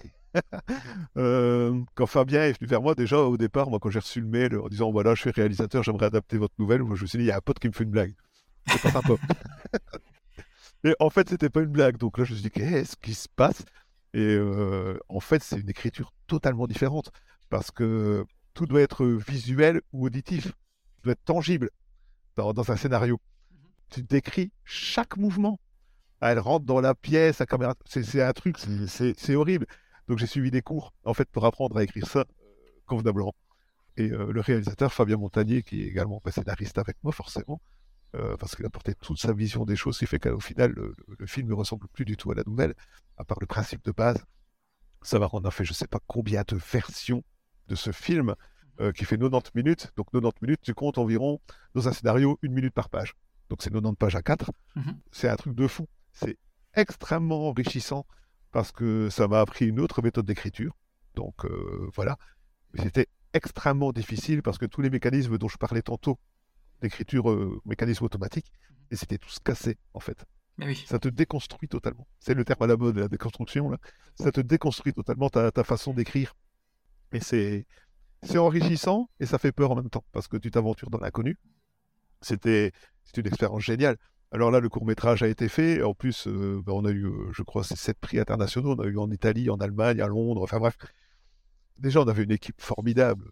Je veux dire que ce soit Roman ou Jules. Enfin, c'était vraiment euh, les acteurs étaient super. euh, Fabien, Olivier et, Jérémy Bonster euh, sont, super aussi. Ils connaissent leur taf sur le bout des doigts. Ils, sont, carrés, ils sont millimétrés. Alors le long métrage n'a pas abouti, en tout cas n'a pas encore abouti, parce que bah, c'est très difficile. voilà, on a trouvé une partie du financement, puis il manque une autre partie de financement, puis, puis le Covid entre les deux, ça n'a pas arrangé les choses. Au contraire d'ailleurs, ça a même euh, handicapé beaucoup de choses. Euh, Fabien a été appelé sur d'autres projets pour France Télévisions, donc il donne ça en espérant que ça donne un influx. Pour le moment, c'est en stand-by. Voilà. Euh, le projet n'est pas avorté, loin de là, mais euh, c'est en stand-by pour le long métrage. puis on, verra bien. Ce qui m'a fait une expérience extraordinaire aussi, c'est de faire le BIF à Bruxelles, le Festival du fantastique de Bruxelles, Mhm. et euh, d'avoir ton film projeté dans la salle de cinéma, le court métrage, Ouais. avec le public qui était là. Et le public du BIF, bah s'il aime pas, t'es au courant, quoi. Heureusement, ils ont adoré, parce que je peux te dire, j'étais là dans mon siège et je n'en menais pas large, quoi. C'était les 4 minutes les plus longues de, ma- de mon existence. Je me dis, comment ils vont réagir, quoi. Mais bon, pour finir, ils ont applaudi, ils ont adoré, donc j'étais soulagé et, et au paradis, parce que c'est aussi une sensation extraordinaire, c'est un, un peu le rêve, de, je veux dire, pour un écrivain, de voir ton œuvre projetée sur un écran de cinéma, ben voilà. Euh, moi, j'ai eu que 4 minutes projetées sur un écran de cinéma, mais je m'en fous, je suis super content, quoi. Bah, surtout s'il a été euh, bien reçu. Alors, le, court métrage, du coup, il est dispo sur euh, ton site internet? Il est dispo sur, ben, sur YouTube en tapant The Friend et Fabien Montagnier, donc le réalisateur derrière. Mhm. Euh, il y a le court métrage qui est disponible, il est en anglais. Voilà, il est... je suis hyper satisfait, hyper content. euh, j'adore l'atmosphère, j'adore l'ambiance. euh, j'ai assisté au tournage, alors faut savoir, là j'étais fracasse parce que le tournage se faisait de nuit, près de Paris. Et euh, j'avais été, et le lendemain j'ai dû casser au bif à Bruxelles. Ah oui. Le lendemain, c'était la nuit des morts vivants. Quoi. J'étais défoncé, j'en pouvais plus, j'étais mort. Quoi. Mais c'était une expérience euh, extraordinaire d'assister euh, au tournage d'un truc que tu as écrit. Et euh, ouais, non, c'est une expérience qui va rester gravée en moi à vie. Quoi. C'est phénoménal. Ah bah ouais, j'y- j'imagine. Euh, Est-ce que du coup, tu as, été approché euh, pour euh, d'autres adaptations de tes œuvres euh, sur bah, petit ou, ou grand écran, du coup? Alors, j'ai eu. euh, ah, comment ça s'appelle? Frickson, la plateforme de vidéo à la demande horrifique euh, Frickson, c'est un peu comme Shadows, Mhm. qui m'a approché pour faire un compte audio. Donc, j'ai écrit une nouvelle de, de Noël horrifique qui s'appelle Mary Witchmas. Et ça a lancé la saison 1 de la. Le, le premier épisode, pardon, c'est l'épisode pilote de la saison euh, Ombre portée. Voilà. Donc là, c'est disponible en ligne sur le, la plateforme de vidéo à la demande Frickson. Il y avait un autre projet d'adaptation avec Emmanuel qui était euh, en cours, qui a été mis en pause, mais je revois Emmanuel à Reims, justement. Donc euh, voilà, on va en discuter de vive voix. Et euh, ouais, j'ai été approché de ce côté-là, donc ça fait, super plaisir, encore une fois, parce que c'est une preuve de, confiance. Euh, c'est une preuve de, que ton travail est de qualité, déjà. Et ça, ça fait super plaisir de, voir que des personnes comme ça sont prêtes à investir, parce qu'elles croient en tes histoires. C'est, phénoménal. Comme sensation, c'est phénoménal. Je, dis souvent phénoménal, mais c'est phénoménal. voilà. Ça fait super plaisir. Et donc, euh, ouais, là, c'est les deux seules expériences que j'ai actuellement. Peut-être qu'il y en aura une troisième, peut-être qu'il n'y en aura pas, mais dans tous les cas, je suis déjà euh, ultra content de ce que j'ai eu. Bah oui, c'est sûr que c'est une, reconnaissance, et puis effectivement, c'est un autre euh, média, donc euh, c'est, ouais, ouais, ça doit être, ça doit être super, ouais, j'imagine. Ah ouais, non, c'est génial, quoi. Et alors, du coup, on, on parlait de. remarquera, j'ai pas dit phénoménal. Tu- Tout à fait, j'ai noté le, j'ai noté l'effort. Alors, du coup, euh, de- dernièrement, est-ce que tu as un, un- un- un livre ou euh, un film qui t'ont, euh, qui t'a mis une, une claque, qui t'a, qui t'a marqué? Ah, le, le livre qui m'a mis une claque, c'est une trilogie. En fait, c'est les dossiers que tu lus chez Brajlon de James Lovegrove. Ça, c'était vraiment l'hypercute, vraiment. Parce que c'est un, un truc avec Tulu, ça a été ultra abordé. Rarement aussi bien que Lovecraft, mais ça a été ultra abordé. Et lui, il a fait un mix, euh, Sherlock Holmes, c'est un truc c'est un truc de fou, en fait. C'est, je, veux dire, on n'est pas loin de frôler le génie, parce que les, deux mécanismes. Alors, il y en a qui décrivent hein, la trilogie, mais moi, personnellement, ça a été le gros, gros, gros coup de cœur. Voilà, tout simplement, le gros coup de cœur. Littéraire, c'est vraiment celui-là. Le dernier que j'ai eu, c'est celui-là. Euh, c'est vrai que Brajlon, euh, moi j'adore ce qu'ils font quoi. Euh, je trouve que leurs éditions elles sont super quali. C'est ça. C'est vraiment. t'as l'étrange doré sur la, trilogie que tu lis, t'as l'étrange qui sont dorés. Le livre est un magnifique objet et l'écrit est de qualité. Voilà, bon, c'est pas le cas de tous les romans. Forcément, maintenant ça dépend du ressenti, c'est toujours très subjectif. Hein. Tout à fait. Mais là, la trilogie, que ce soit. Ou alors, tu as aussi chez Mnemos, l'intégrale Lovecraft qui est sorti, le coffret. C'était un fait dans son module les sept tomes. Euh, c'est ceux-là où tu as, les... as les illustrations? Ouais, où tu as la correspondance de Lovecraft avec Robert Howard et tout et tout. Ah oui, d'accord. C'est un truc de fou. Euh, bah là, j'ai participé au financement, évidemment, et l'intégrale est là, elle est magnifique, elle est superbe. Euh, tu as les illustrations, c'est chez Brajon aussi, avec euh, François Béranger. Ça aussi. les, les, les, montagnes hallucinées. Ouais, c'est ça, voilà. Les montagnes hallucinées, l'appel de Cthulhu. c'est extraordinaire. Bah là, j'ai les quatre. C'est un travail ben voilà, justement, tu vois, on parle d'illustration et d'âme tantôt. Mmh voilà, une intelligence artificielle n'aboutira jamais à un tel résultat, à une telle perfection. Euh, c'est hallucinant le travail qu'il fait, c'est monstrueux. Euh, ça, te donne une nouvelle lecture de la nouvelle, en fait. Euh, c'est ce que je parlais de l'importance d'avoir un autre regard, le, regard de Baranger associé à celui de Lovecraft. Ça donne quelque chose de monstrueux. Ça donne... Là, c'est vraiment de l'horreur cosmique. Voilà. On dit souvent ça pour, pour Lovecraft, mais là, c'est vraiment ça. Quoi. C'est magnifique. Magique. Ça, c'est vraiment mes, mes livres coup de cœur. Tu remarqueras qu'on tourne quand même beaucoup autour de Lovecraft. c'est vrai, on, ça, revient un petit peu de temps en temps. voilà. Sinon, en auteur euh, moins célèbre, ben, mon dernier Rupercute, j'en parlais tantôt, c'est Violan. De par le côté euh, transgressif, le côté irrévérencieux, le côté paf dans ta gueule, j'ai envie de dire. Mhm. Euh, voilà, j'ai envie d'écrire quelque chose de sale, style puterie de Saint-Valentin. C'est. Non, c'est extraordinaire. Voilà, Violaine est vraiment un, gros coup de cœur dans, le côté, euh, le côté j'y vais à fond les manettes et j'en ai rien à foutre. C'est hallucinant et je suis vraiment content qu'elle trouve son public parce que bah, parce qu'elle le mérite. Euh, là, elle vient de signer un tome chez Carnage aux éditions 52, si je dis pas de bêtises. Il faudra que je l'achète d'ailleurs.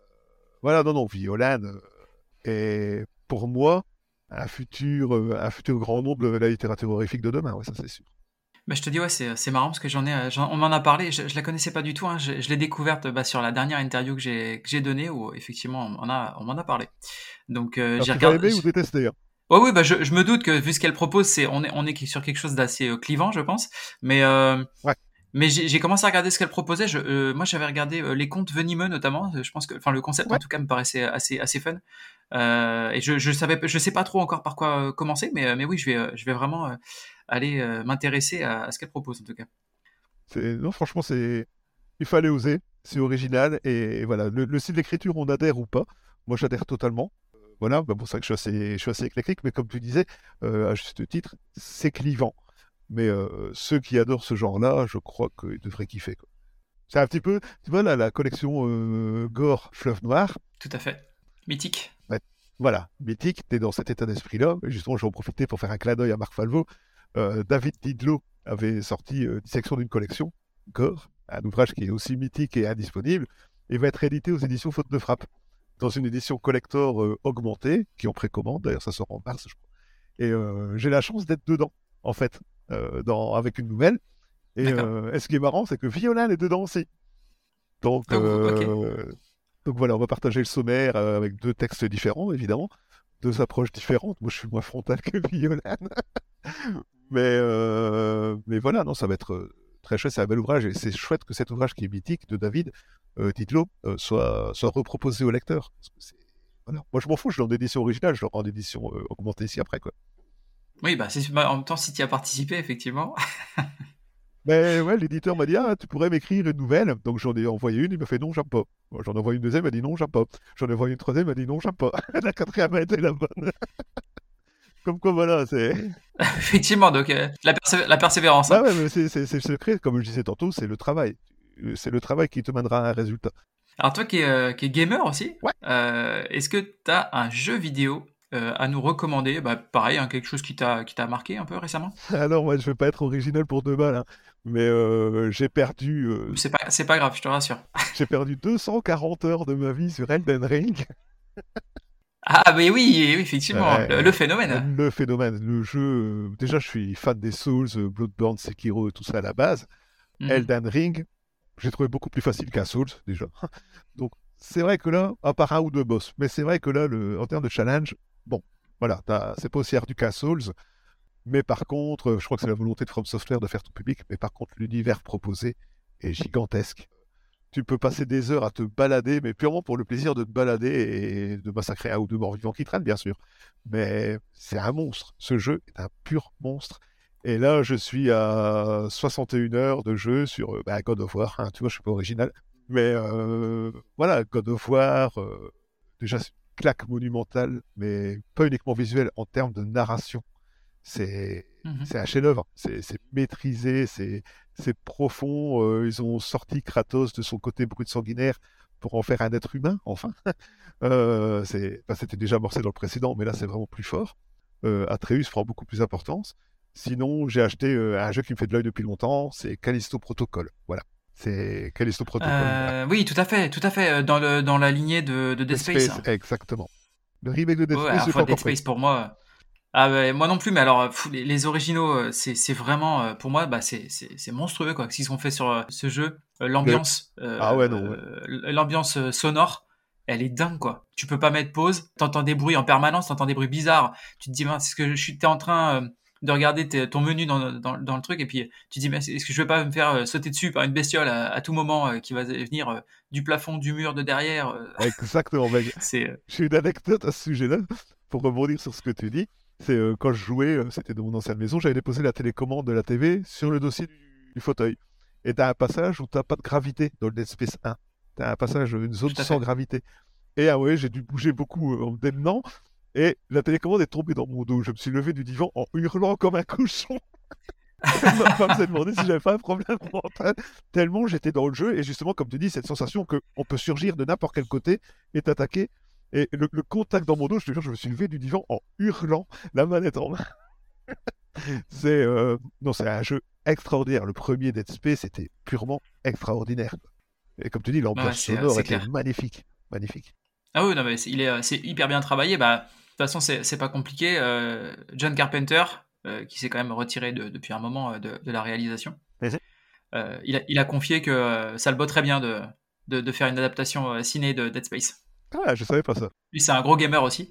Et il a dit plusieurs fois en, interview qu'effectivement, lui, ça le botterait bien de, de, de faire un Dead Space. Et euh, enfin, quand on sait qu'effectivement, il y a quand même euh, euh, des, des ponts entre The Thing Ouais. et Dead Space, Totalement, bah, pff, totalement. ce, serait, ce serait vraiment la personne pour le faire, c'est clair. Ça, ce serait mon prochain film au cinéma, j'ai envie de dire.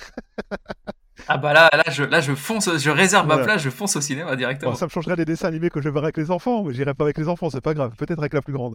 Mais, euh, mais Non, effectivement, là, là, avec les enfants, c'est, euh, ce serait peut-être pas tout à fait indiqué. Bah, tu sais, euh, encore hier, euh, moi, donc, moi j'en ai trois, hein, c'est 6 ans, 10 ans, 14 ans et demi, ils sont ultra fans de films d'horreur. C'est horrible, en fait, la, la pomme n'est pas tombée loin de l'arbre, et ma petite, elle, bah, elle, a, elle a pas peur, là, tu vois, t'as les polémiques, euh, t'as la polémique, ah, la peluche Wuggy traumatise aux enfants. Tout à fait. Moi, je pars du principe, un enfant est traumatisé si tu lui expliques pas les choses. Voilà, tout simplement. Un enfant est assez intelligent quand tu expliques pour comprendre. Donc, les peluches Wuggy, elle, en a trois. Si son doudou pour dormir, ça la rassure. c'est une monstruosité pas possible. Mais bon, voilà. Mais ici, il y a un film qu'elles adorent. C'est euh, Willy Wonderland, si je dis pas de bêtises. Avec Nicolas Cage. Avec Nicolas Cage, ouais, il est marrant celui-là. Série Z. C'est une série Z. C'est euh, un peu comme Five Nights at Freddy's, le jeu, euh, où il massacre des grosses peluches et il n'y a pas une seule ligne de dialogue. Il ne dit pas un mot de tout le film. Il joue au flipper, il boit des bières et il massacre des peluches. Quoi. C'est pas des bières qu'il boit, c'est des boissons énergétiques. hein. Boisson énergisante, c'est vrai, c'est juste, t'as raison. Mais et ils l'ont regardé au moins euh, 4-5 fois. Hier après-midi, ils ont encore dit Ah, on peut regarder? Je dis Bah ouais, et ils étaient là, à trois, en train de regarder euh, Nicolas Cage défoncer un gros gorille dans un lavabo. Non, non, mais il est très, il est très drôle ce film. Moi, je l'ai, vu, il y a, je l'ai découvert il y a pas longtemps.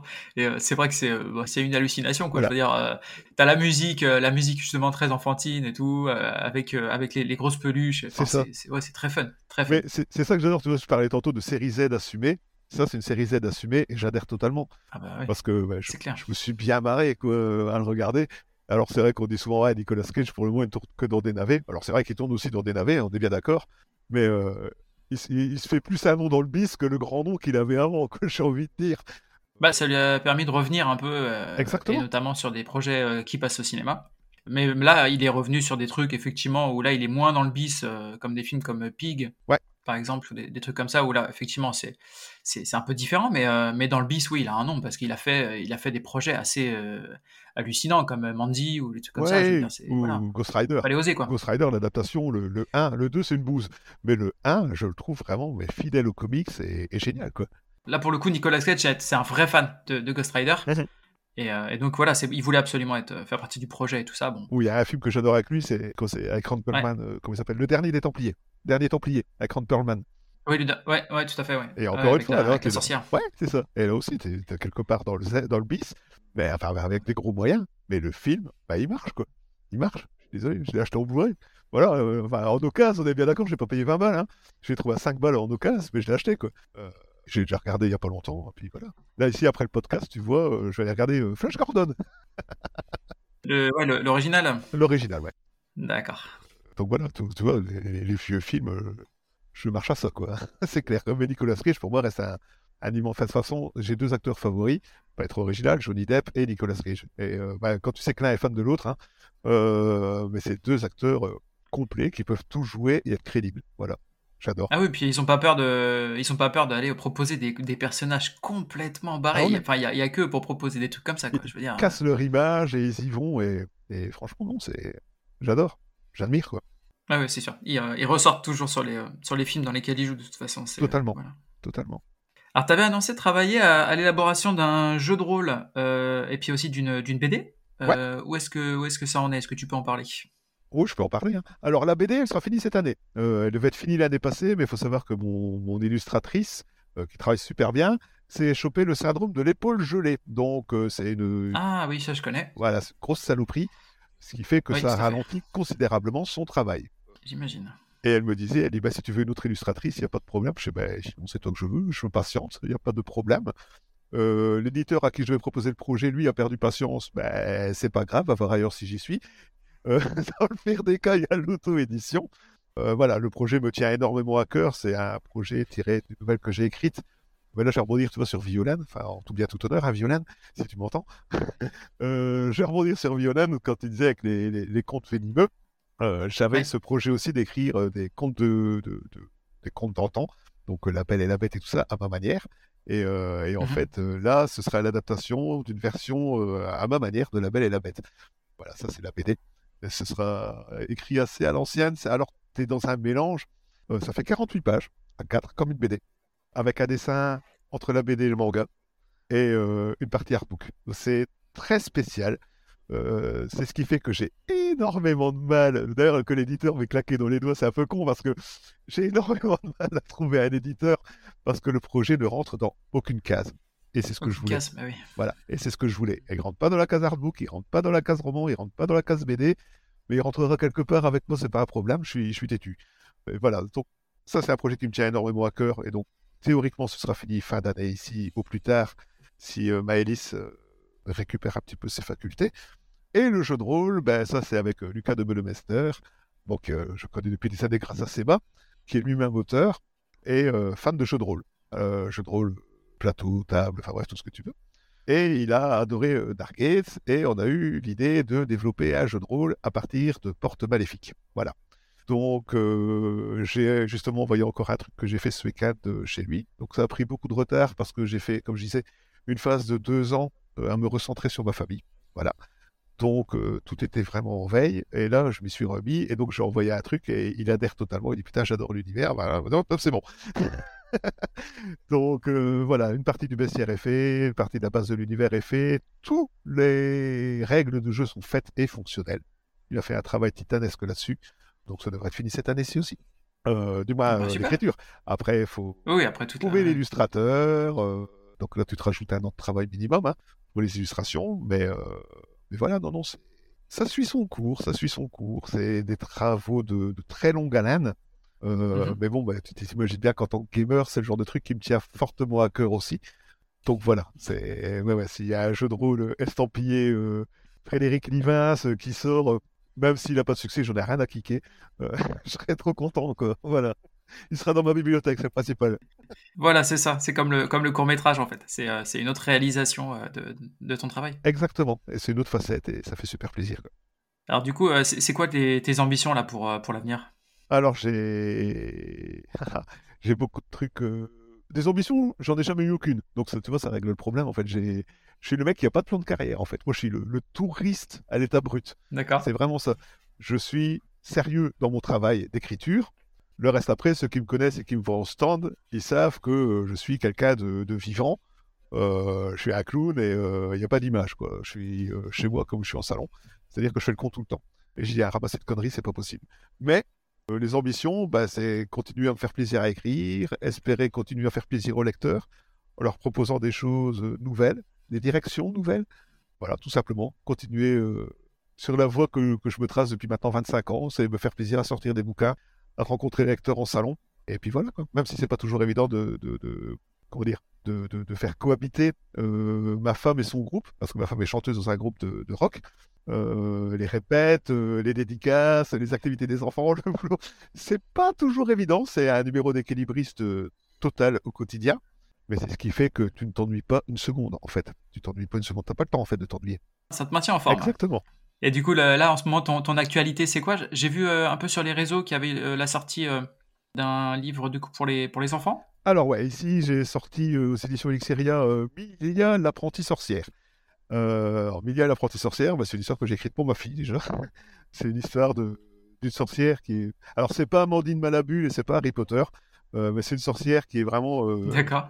Qui est issue d'une famille célèbre, donc tu vois ça c'est le côté Harry Potter, mais euh, qui est une mhm. grosse branleuse, qui, qui, qui est pas douée, qui voilà, qui, qui est nulle, mais qui va se découvrir quelque chose quand même à travers une histoire d'amitié.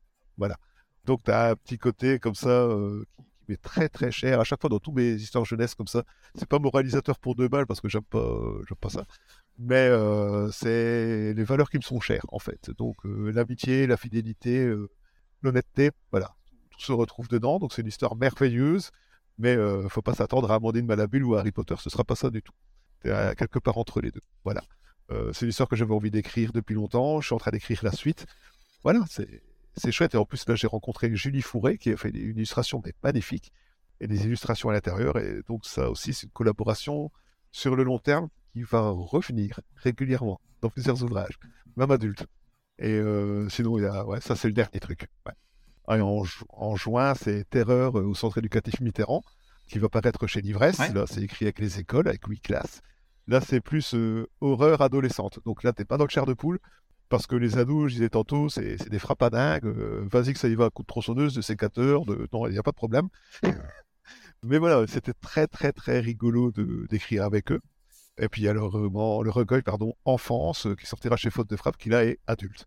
Oui, effectivement. Ouais, ouais, ça, mais ça, je suis, euh, tu vois, tu me l'as dépeint un peu tout à l'heure. Je suis curieux de, de voir ça. On verra. On verra ce que ça donne. J'espère que les lecteurs apprécieront. C'est le principal. Où est-ce qu'on peut te retrouver du coup?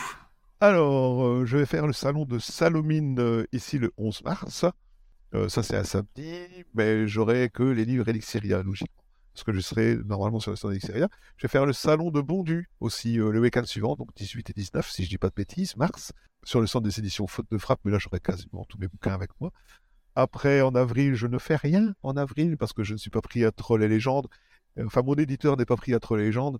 Et je peux aller squatter sur le stand de deux autres éditeurs mais comme ça tombe le 8 et le 9, j'ai ma fille qui rentre de voyage le 7 au soir et c'est l'anniversaire de mon fils le 8. Donc je vais faire l'impasse sur Troll Légende cette année, la première fois depuis 10 ans que je vais faire l'impasse. Mais euh, je vais faire l'impasse pour passer du temps en famille et fêter l'anniversaire de mon fils euh, en famille. Voilà.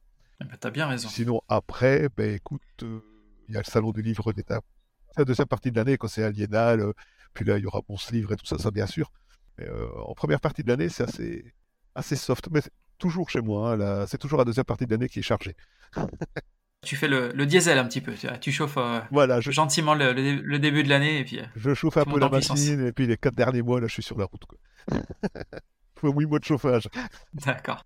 Et après, ouais, bah, du coup, euh, on va te retrouver, j'imagine, sur les, les, réseaux sociaux. Tu es sur euh, Instagram, ça, ça déjà, c'est sûr ouais, Instagram, Facebook. C'est les deux sur lesquels je suis. Euh... Bah, je suis vieux, hein, donc Facebook, c'est pour les vieux, comme on dit tout le temps maintenant. ouais, bah, t'inquiète pas, je suis sur Facebook aussi. Y a pas... Et, ouais, Facebook, c'est. Instagram, je partage plus de trucs, style ma bibliothèque, ma DVD, avec des petits trucs perso comme ça. Toute la promo, bah, c'est surtout sur Facebook que je la fais. Puis voilà, puis il y a sur mon site sur lequel je mets les dernières news quand il y a quelque chose. Là, il suffit de taper mon nom, et puis euh, voilà, tu tapes mon nom et tu as directement bah, t'as la page wiki qui se met peut-être avant, mais sinon, il y a quelqu'un de gentil, je sais pas qui, mais qui m'a créé une page wiki, ça fait toujours plaisir. Tant qu'il n'y a pas de, fausses informations dessus, c'est nickel, effectivement. Non, non, mais pas que je suis stripteaseur pole dance, donc ça va aller. ouais, bah voilà, non, mais c'est ça, c'est le, le, risque avec Wiki. Hein, ben, c'est ça, c'est vrai que parfois je vois des, des amis auteurs, ils disent Ah, j'étais sur Wikipédia, vérifier tel truc. Je suis Attends, s'il te plaît, vérifie ailleurs que Wikipédia, ça va te rendre service pour euh, la, la, véracité de la documentation, je te jure. Ah, bah c'est clair, c'est clair. Mais, euh, mais voilà, non, non, bah, c'est principalement Facebook et, et, mon site quoi, sur lequel je, je communique. Ça marche. Euh, bah écoute, il reste plus que les questions rapid fire. Donc je pose toujours quelques petites questions à mes invités. C'est toujours, est-ce que tu préfères plutôt A ou plutôt B? Ok. Ça marche? Ça marche. Alors, est-ce que tu es plutôt effets spéciaux numériques ou pratiques? B, pratique. Pratique À l'ancienne, moi. Ça marche. T'as bien raison. Moi, moi, je suis pareil, je suis euh, team, team pratique. Euh, c'est vrai que euh, je trouve que c'est ce qui vieillit le mieux en fait. Bah, quand tu vas le travail, par exemple, je vais prendre juste Rick Backer. Ouais. Ben voilà, tu peux mettre autant de numérique que tu veux, ça va peut-être te péter les yeux, tout ce que tu veux, ça va être magnifique. Ça n'aura pas d'âme, encore une fois. Il revient toujours en fait. Hein. Ah, c'est, c'est, différent. C'est différent. Après, tu vois, un travail comme La forme de l'eau de Guillermo del Toro? Ouais. Oui, c'est vrai. Là, pour moi, le mariage numérique et pratique sur la créature, il est, il est parfait en fait. C'est vrai. Bah, je veux dire, j'ai été peut-être un peu trop intransigeant sur ce coup-là, mais mon cœur balance quand même du côté pratique. Ah oui, non, mais moi je, suis pareil. Hein. Il y a un côté un peu poisseux, un peu craspec. Euh, voilà, bah, d'ailleurs, je, je, qui, je. Qui change complètement. Je m'entends très bien avec David Skerer, qui a justement travaillé sur The Friend. Et euh, bah, justement, là, on a fait le mariage mix entre numérique et pratique. Donc, en fait, les effets spéciaux de The Friend, c'est le studio qui a fait par exemple Bullet Bill et qui a fait les effets numériques. Ouais. Et euh, le, tout ce qui est maquillage et tout, c'est David Skerer qui l'a fait sur, sur le tournage. Euh, sur lequel je suis arrivé en retard d'ailleurs parce que j'ai passé une heure à David, avec David à parler de Lucio Fulci. c'est ouais, le réalisateur qui me dit Bah, tu viens là Là, il faut une, il faut une réédition justement euh, de Fulci euh, de l'enfer des zombies. Ah oui, moi je l'ai. En, en, comi en, comics, il était, euh, il était sorti en, en comics en, en, quatre parties euh, il y, a, il y a quelques années déjà. Et puis là, il, là, il le réédite. Euh, il le réédite. Alors, ce sera en VO, mais, mais voilà. C'est pas grave. Si pas tu grave. veux te faire, si tu veux te faire plaisir, ils vont rééditer ça. C'est chez, alors c'est la boîte de prod de Vinegar Syndrome. Ah ouais qui a racheté, euh, qui a racheté en fait des, euh, une, une, boîte qui fait du qui fait du comics, qui fait du bouquin et du comics et du coup ils ont euh, ma femme va me tuer. Ils moi. ont décidé de relancer ça. Oui bah bah écoute, je, ça, ça, ne vient, ça, ne vient, pas de moi, je ne t'ai pas donné l'information. Elle va me tuer parce que la semaine passée, enfin non, il y a deux semaines, j'ai acheté le l'omnibus Marvel Aurore. Oui. Qui est quand même à 100 balles. Et de la semaine. Ouais, c'est un, un, un, pavé. C'est un ah, pavé. c'est un pavé, mais magnifique. Quoi. Et en plus, j'en ai en originaux dans ma bibliothèque. Donc là, c'est vraiment la totale. Et j'ai racheté, euh, je suis fan de bah, Dracula forcément. Et tu as une série de comics, euh, je parlais d'Arédit, tantôt avec le manoir des sorcières et tout ça, tu avais la série de Tombeau de Dracula. Tout à fait. Et euh, ils avaient sorti deux omnibus, et quand une lectrice me demandait, ah, les omnibus là, c'est quoi? Je m'en vais juste pour prendre les images, et je vois, il y a un tome 3 de sortie. Il y a un tome 3 qui est sorti le 22 octobre, 80 boules. Je l'ai acheté direct, ma femme me dit, tu m'emmerdes. je dis, mais je comprends. Donc elle va me tuer avec Lucio Fulci, elle va me tuer, quoi. Ouais, voilà, là ça va, ça va pas être des pavés. Ça devrait pas te coûter trop trop cher. Ça va. Après, t'es plutôt VO ou VF VO. VO, tout simplement, euh, j'aime bien expliquer, hein, euh, j'aime bien papoter. Par exemple, tu vois, tu, tous les films des années 80 que je rachète en, en euh, la VF, Oui. souvent, est catastrophique et ne sert pas le film. Alors que je les regarde en VO, maintenant, et euh, ben, ça change beaucoup de choses. Ça change beaucoup de choses. Ouais, c'est toujours intéressant d'avoir les deux. Après, c'est vrai que hum, ça dépend euh, des films, mais euh, sur des films notamment euh, de, de cinéma bis, ouais, c'est sûr que là, les VF, Voilà. c'est très très compliqué. Voilà. À la limite, j'aurais pu en faire une moi-même de VF sur un cinéma bis. T'es là, tu dis, oh mon dieu, mon dieu, mon dieu. Et en fait, Ah bah, ils lisent, le texte, il n'y a, y a, y a pas d'impli- il y a pas Voilà, d'application, il n'y a peu- pas de jeu, quoi. C'est un peu le GPS, quoi. C'est ça, exactement. Tourner à droite. hein. Ah, bien d'accord. voilà. T'es plutôt Masterton ou Lovecraft? Le choix impossible. Ah, ça c'est sadique ça. Ça c'est sadique Ah, parce sais. que j'ai passé euh, 10 minutes à parler de Lovecraft et de mes derniers coups de cœur. Et Masterton et William Masterton. Masterton Même si les deux sont liés, parce que Masterton a déjà fait des clins d'œil à Lovecraft, euh, les deux sont liés, mais je vais dire euh, Masterton, parce qu'il est encore vivant, j'ai eu la chance de le rencontrer, et c'est lui qui m'a donné le coup, Masterton. Plutôt gore ou horreur psychologique Mmh. Ah, t'as des choix cruels, hein. c'est pas gentil ça. Euh, Ah, bah je sais. Ah, les deux sont importants, les deux sont importants. Allez, je vais dire gore parce que mes premiers euh, émois euh, violents, c'était la collection gore, donc gore. Euh, plutôt John Carpenter ou Wes Craven? Ah, Carpenter. Carpenter. J'adore Ah. Craven, hein, bien sûr, j'adore Craven. Mais euh, pour la raison que cité tantôt, The Thing, c'était euh, une des grosses claques. Euh, New York 1997, grosse claque. Euh, Carpenter. Plutôt Blu-ray ou VHS Ah, j'ai toujours mes VHS à la maison en plus. Ah bah, tu sais quoi, je vais dire VHS. Parce que c'est vrai qu'en Blu-ray, t'as une tonne de bonus, t'as une qualité d'image et de son, tout ce que tu veux. Mais mes premiers émois, c'était même pas VHS, c'était V2000. Donc t'imagines? Mais non, VHS parce que euh, j'adorais les gros boîtiers. euh, comme ça, t'as vraiment l'impression d'avoir un gros objet en main, la grosse cassette. euh. Ouais, les, j'adorais. les- les couvertures extraordinaires. Couvertures extraordinaires. sur Extraordinaire, les jaquettes, voilà, c'était phénoménal, VHS. Plutôt Alien ou Aliens Le retour? Alliance, le retour. Ah, la, la version euh, Cameron alors. Ouais, la version Cameron. Parce que Cameron a fait un travail. C'est marrant parce que ma, ma femme les a regardés il n'y a pas longtemps. euh, justement, je disais que le 2, c'était mon préféré de toute la série. Cameron a fait un travail spectaculaire, déjà. Très orienté action, on est bien d'accord. Je sais que le Alien 1 est intouchable. Et je l'adore, mais il est lent. Voilà. Euh, Ah, ça n'a rien à voir, ouais. c'est deux voilà, films très différents. hein. Moi, je disais toujours, dans l'espace, personne ne vous entendra bailler. Donc, j'adore, j'adore le Alien 1, mais il y a des moments où je me faisais grave chier. Voilà. Même si tout le concept est génial et tout, euh, Ridley Scott a fait un travail phénoménal dessus, on est tout à fait d'accord, c'est culte, mais comme on discutait en off euh, hier, c'est pas parce que c'est culte que Ouais. tu peux pas euh, égratigner. Exactement. Alien 2, parce que euh, voilà, il a apporté le côté monstrueux de la créature, il est là, le côté action, le côté euh, approfondissement psychologique de Ripley est là, tout est là. Voilà. Les deux. T'es plutôt cinéma ou home cinéma? Ah non, cinéma. hein. Cinéma. Plutôt roman ou nouvelle?